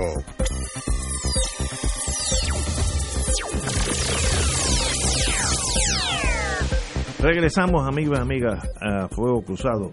Eh, yo no sé, mirando ahora para atrás, como dije anteriormente, yo llegué aquí con las 936, habían 21 plantas de producción, eran de oro, una empleomanía, y medía la productividad de los empleados de Puerto Rico y eran de los mejores del mundo. Puedo decir hasta cuál era la competencia. La competencia de nosotros era Taiwán, que habían plantas similares, y en Taiwán a veces había años que ganaban, era número uno, nosotros éramos número dos, pero a veces el otro año nosotros, nosotros éramos número uno y Taiwán número dos, por encima de todas las plantas de Estados Unidos y del mundo. O sea, nosotros éramos de lo mejor que había en el mundo General Electric. Eh, y yo no sé si se hubiera quedado la 936, vamos a asumir, bueno, pues estarían aquí todavía muchos más empleos que ahora. Pero yo creo que también había un factor político nacional norteamericano, que era la necesidad para detener el comunismo internacional y Stalin y todos esos muchachos. Eh, Stalin había muerto ya. sí, pero eh, cuando digo stalinista, eh, este, no, yo digo Stalin cariñosamente para demostrar la época que era, que eran dos enemigos acérrimos. Y yo creo que parte de, de, de la 936 era, porque no era para Puerto Rico nada más, era para todas sus posesiones, subir el estándar de vida en esas posesiones para que la tentación del comunismo estalinista, como yo le llamo cariñosamente, no penetrara. Una vez que la Unión Soviética desaparece y literalmente se desintegra en diferentes estados, literalmente, aunque todavía sigue siendo una gran potencia, yo creo que eso hubiera eliminado la necesidad de la 936, porque ya no, no había razón política para mantener esa, esa esas economías de los territorios más allá de lo que, de la producción de ese territorio. Así que yo creo que hubieran muerto de todos modos. El problema, el error nuestro fue asesinarlas 20, 30 años antes de tiempo. Eso no hay duda que fue un error, eso o sea, no hay que discutirlo. ¿a quién te refieres? No, ni me di cuenta, así que imagínate por dónde voy. El, gobierno de Puerto Rico, el gobierno de Puerto Rico. En ese momento, el gobierno del Partido y Lalo, Lalo me mira como dice, este muchacho tiene problemas serios. Pero yo creo que el tiempo de esa de esa uh, esas estratagemas artificiales para subir el estándar de vida de las colonias, de los territorios, ya pasó. Sí. Ya ya no hay miedo al comunismo, no existe. Este, y entonces pues ¿para qué si yo fuera yo yo gobierno de Estados Unidos, para qué yo tengo que darle unas ventajas a Puerto Rico, Guam, las Marianas del Norte, etcétera? Cuando empezaron esto, después de la guerra, hasta las Filipinas estaban envueltos en eso.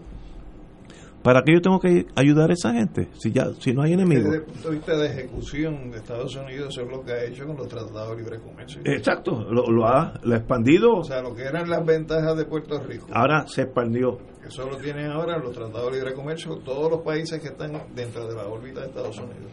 En una fiesta que yo estuve hace, eso es lo bueno de ir a fiesta, en la frontera con México, hace dos, tres, cuatro años. Yo estoy hablando con unos señores jóvenes, mexicanos, mexicanos, bilingües totalmente porque son de la frontera, que me dijeron las plantaciones de frutas y vegetales que bajo estos NAFTA y todo este adelanto corporativo, todos los días envían de fincas en, en varios eh, estados de México, pero 50, 60 furgones diarios de agricultura. Pues obviamente aquello que era la gallina de los huevos de oro en el Caribe, ya hay muchas gallinitas por ahí corriendo. La frontera con, con Canadá se disolvió en términos económicos también. O sea, empiezan a haber otros factores que hacen que nuestra exclusividad, que fue muy valiosa, eh, pues ya, ya no es tan importante. Pero lo interesante aquí, Ignacio, es que según el estudio de Félix, mm, Estados Unidos no lo hace. Estados Unidos no elimina la 936 en la lógica que tú estás siguiendo, sino que es algo producido por un sector ideológico anexionista en Puerto Rico que en, la ansias de tratar de traer artificialmente la estadidad para Puerto Rico, acelerarla artificialmente, eh, destruye la base económica, ¿no? ¿Sabes lo que pasa, Ignacio? el, planteamiento tuyo tiene una parte que yo creo que es bien importante, que es la, la cuestión lo que tú llamas la amenaza del comunismo. Este, una vez cae la, Unión Soviética, evidentemente la situación cambia y eso habría que analizarlo. Ese no era el objetivo del libro, pero eso yo lo pensé y eso tiene que ver con, el, con la agresividad mayor que, que puede haber con respecto a, una sección como esa. Pero hay otro problema que habría que analizar y para eso sí que hace falta otro programa que es el impacto que va a tener económico en Estados Unidos, tú darle un golpe a Puerto Rico, cuando tú tienes una sociedad que está abierta, que puede coger este el fenómeno, como dicen aquí, JetBlue, montarse en el avión como irse a Nueva York o irse a Florida, al estado de Florida. Y entonces había conciencia de muchos de estos congresistas que tú creabas en Puerto Rico un descalabro económico y, podían pedir incluso la estadidad por, por, una, como una forma de desesperación económica y eso le iba a salir caro a ellos económicamente. O sea, lo que, lo que era coherente para el Congreso no era eliminar de la forma que se eliminó las 936, sino buscar una transición a otro tipo de relación, ya sea la de estadidad, fortaleciendo la economía en otra vertiente, o hacia la hacia, o hacia la independencia o la soberanía de Puerto Rico. lo que yo, porque lo otro es mantener la cuestión colonial. Tú no quieres una colonia que esté podrida, que esté llevándote fondos federales continuamente a ella, ¿verdad? Porque entonces te sale muy cara. Tenemos que ir a una pausa eh, eh, y tenemos que despedirnos de, del distinguido doctor Córdoba es un privilegio tenerlo aquí. El tiempo nos traiciona, tenemos otra cosa que queremos cubrir, pero quiero decirle que hacía tiempo no me recordaba aquellos buenos años de la 936, donde de verdad vivimos unos años de desarrollo vertiginoso en el sentido, bueno, todas estas urbanizaciones, todos estos edificios, es de esa época. Eh, desgraciadamente, pues eso ya es historia para muy pesar de Pues gracias por la, ¿Cómo se llama el libro de nuevo? la eliminación de la sección 936, la historia que se intenta suprimir. ¿Qué tengo? Muchas gracias. Este, se llama eh, La eliminación de la sección 936, la historia que se intenta suprimir por don Félix Córdoba y Turregui. Muchas gracias por la invitación. Y antes de irme quiero nuevamente recordar al compañero eh, que ha muerto, ¿verdad? El compañero Colón de Armas, ah, de sea Puerto Rico, que se, anunció. Pues, que es una pena y relativamente un pésame a su familia y, eh, Carlos Colón de Armas falleció hoy a los 62 años. Wow joven. Eh, señores tenemos que ir una pausa y regresamos. Vamos a ir a Colombia en, el regreso. Excelente ¿eh? Fuego Cruzado está contigo en todo Puerto Rico. 2.6 millones de autos en Puerto Rico. Algunos de ellos con desperfectos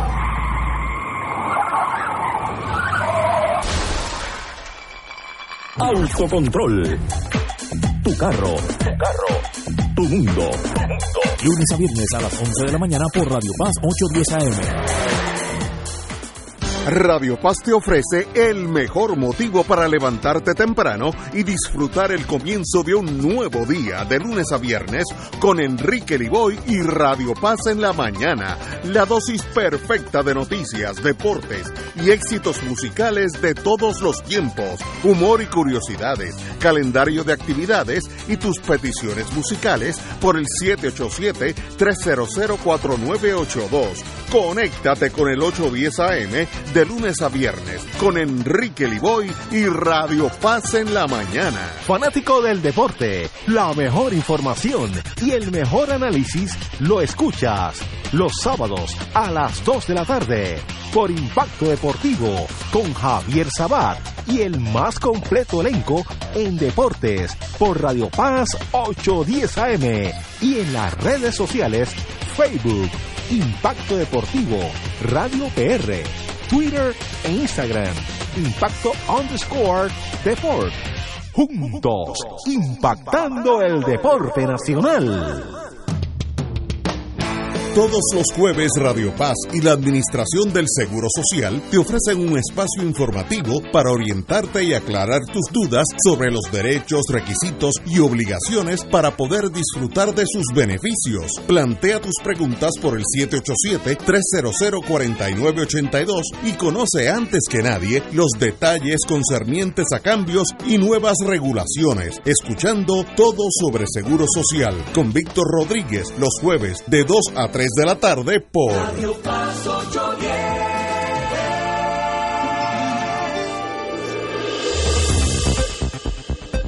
Y ahora continúa Fuego Cruzado.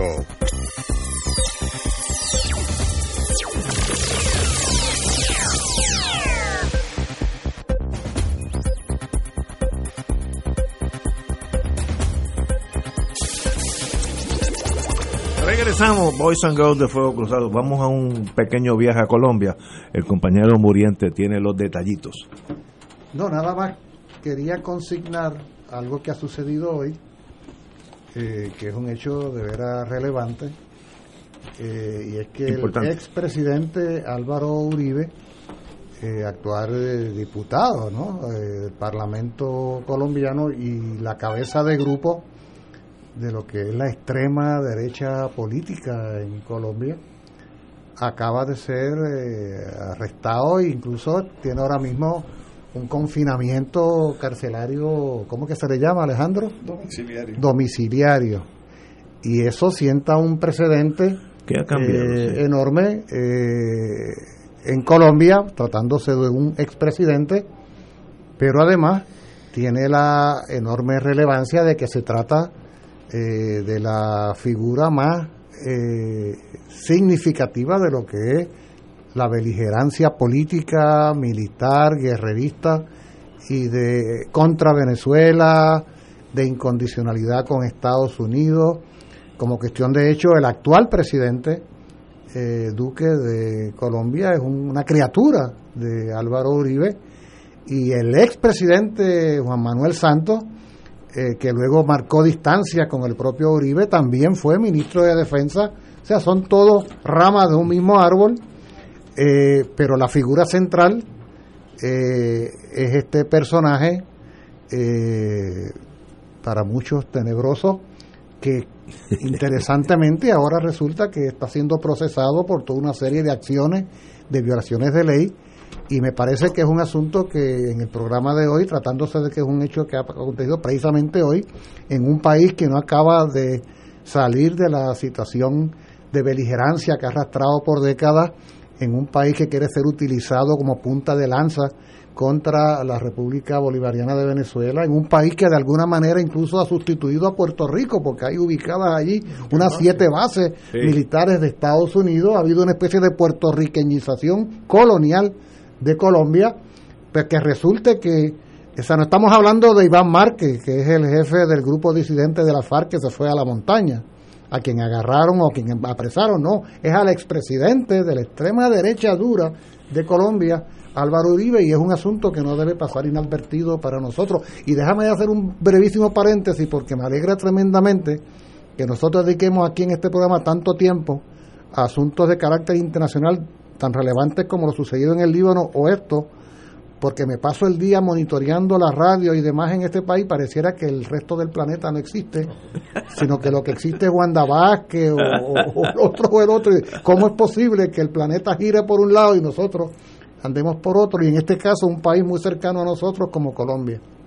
Eh, yo creo que eso es más importante. Eh, estoy pensando ahora en el mundo de inteligencia. ¿Qué hace Uribe era el hombre, our man in Colombia. Desde el punto de vista del imperio norteamericano, ese es nuestro contacto, nuestra eh, espina dorsal para nuestra influencia en Colombia. Cuando se ordena su arresto y encarcelación, pues algo sucedió o está sucediendo de un rompimiento con esa estrecha amistad, entre comillas, entre la inteligencia norteamericana, inclusive la militar, y Colombia. Así que algo está pasando cuando eso se rompe, es como una, una copa de vino fina que la tiraste contra la pared y eso, ¿por qué pasó eso? Ahí, eso sí que puede ser importante, muy relevante. No, no sé por qué. Lo, que pasa es que en ese mismo mundo de la inteligencia, cuando hay un cartucho que ya está quemado, se descarta. Entonces, en ese sentido... ¿Dónde la lealtad y el, agradecimiento? No, no, no, aquí, aquí, no son problemas de lealtad, sino de intereses.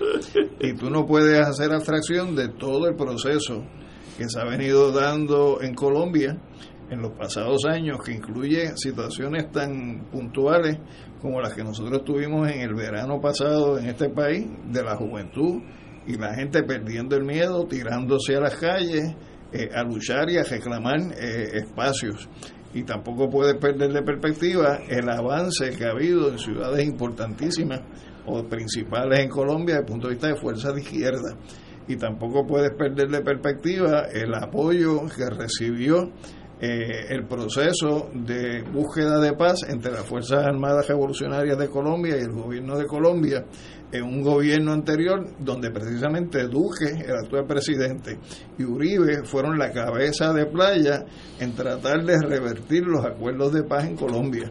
Entonces, eh, en ese sentido, me parece que ya Uribe no le es útil a esos sectores de la inteligencia o esos sectores del imperio de los cuales tú mencionas, y el hecho de que sea cinco magistrados de la Corte Suprema el que estén ordenando ese, ese encarcelamiento domiciliario, imputándole a Uribe la manipulación de testigos precisamente para salir de lo que son los señalamientos que se le hacen, pues envía un mensaje de qué es lo que está pasando. Entonces, yo creo que ya Uribe, eh, eh, pues es lo que llaman el lame duck en la cultura estadounidense para propósito de lo que son los intereses de Estados Unidos en Colombia. Eh, algo está pasando porque esas cosas sí que no suceden en un vacío. Ahí hay intereses creados, como tú dices, puede ser que mire ya este ya un cartucho usado, así que pero eh, usualmente tratan de respetar las amistades, digo, pero algo está pasando. Compañero.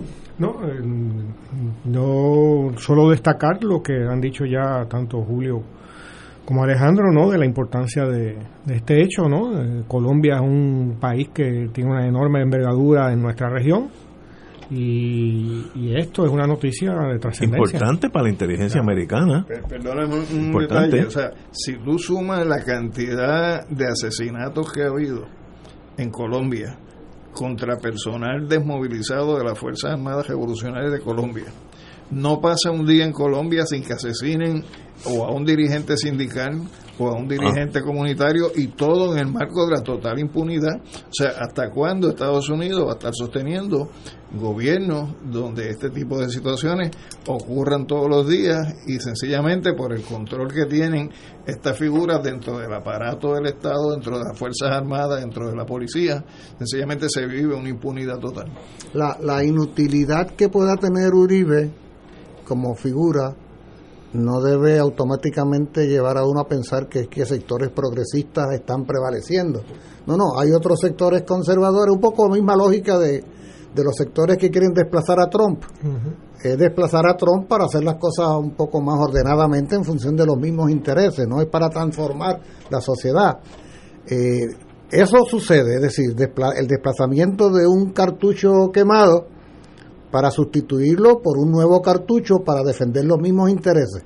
Pero, pero a la misma vez, en Colombia es cierto algo que señala Alejandro en el sentido de que va habiendo un proceso de movilización de pueblo, de masa, que se ha manifestado recientemente en procesos electorales. Por ejemplo, el candidato eh, de la izquierda en Colombia obtiene 8 millones de votos y en las elecciones municipales los sectores progresistas eh, obtienen victoria nada menos que en Bogotá, la capital, y en Medellín, que es la región originaria de Álvaro Uribe. O sea, Álvaro Uribe fue derrotado en Medellín en su propia tierra. Son señales indicadoras, y esto no es un discurso triunfalista, ¿verdad? Pero ciertamente son señales importantes de que va habiendo un proceso de recomposición de los procesos sociales, de las luchas sociales en, en Colombia. No quiero decir con esto que eso explica por qué a Uribe le quieren cortar la cabeza. No, no, los sectores militares, paramilitares, políticos, financieros y Estados Unidos ¿ah? Han planeado todo esto, porque Colombia sigue siendo la gran pieza geoestratégica de la región, sobre todo frente a Venezuela en este momento. O sea, nada de eso debe alterarse, sino en todo caso están buscando cómo ser más eficientes y este sujeto que tiene un expediente delictivo tan voluminoso, más que hacerle bien a esos planes, le hace daño. Tan sencillo como eso. Oye, trayendo al contexto puertorriqueño, esta teoría del cartucho quemado se puede aplicar para el domingo. Uf, ahí hay... Hay va- varios cartuchos. Porque o sea, eso, eh, eh, eh, la, la primaria sería la elección de, del cartucho que, quemado de su preferencia. Eso sería en los dos partidos. Sí. Yo le he dicho a alguien que, que a mí no me provoca ninguna emoción ningún candidato.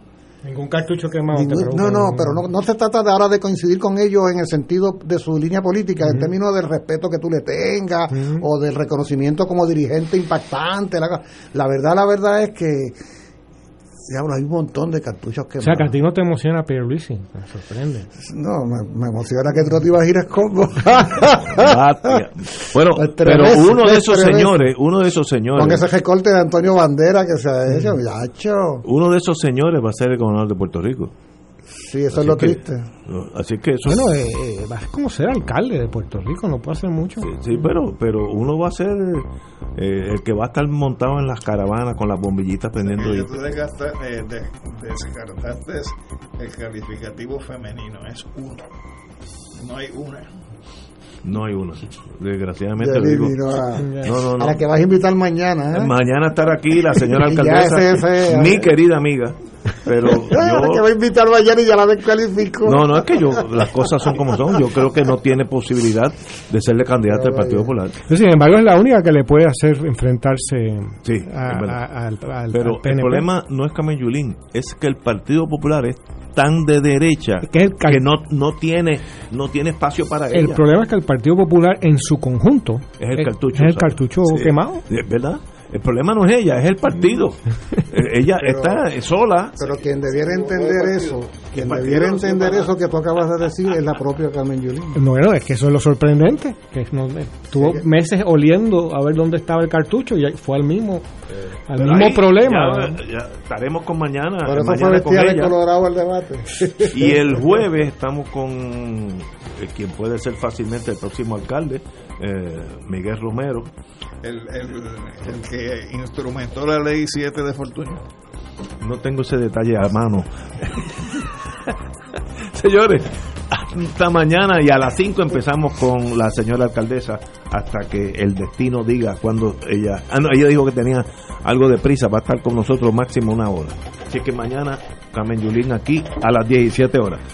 Como siempre, compañeros, muchas gracias a todos ustedes. Gracias.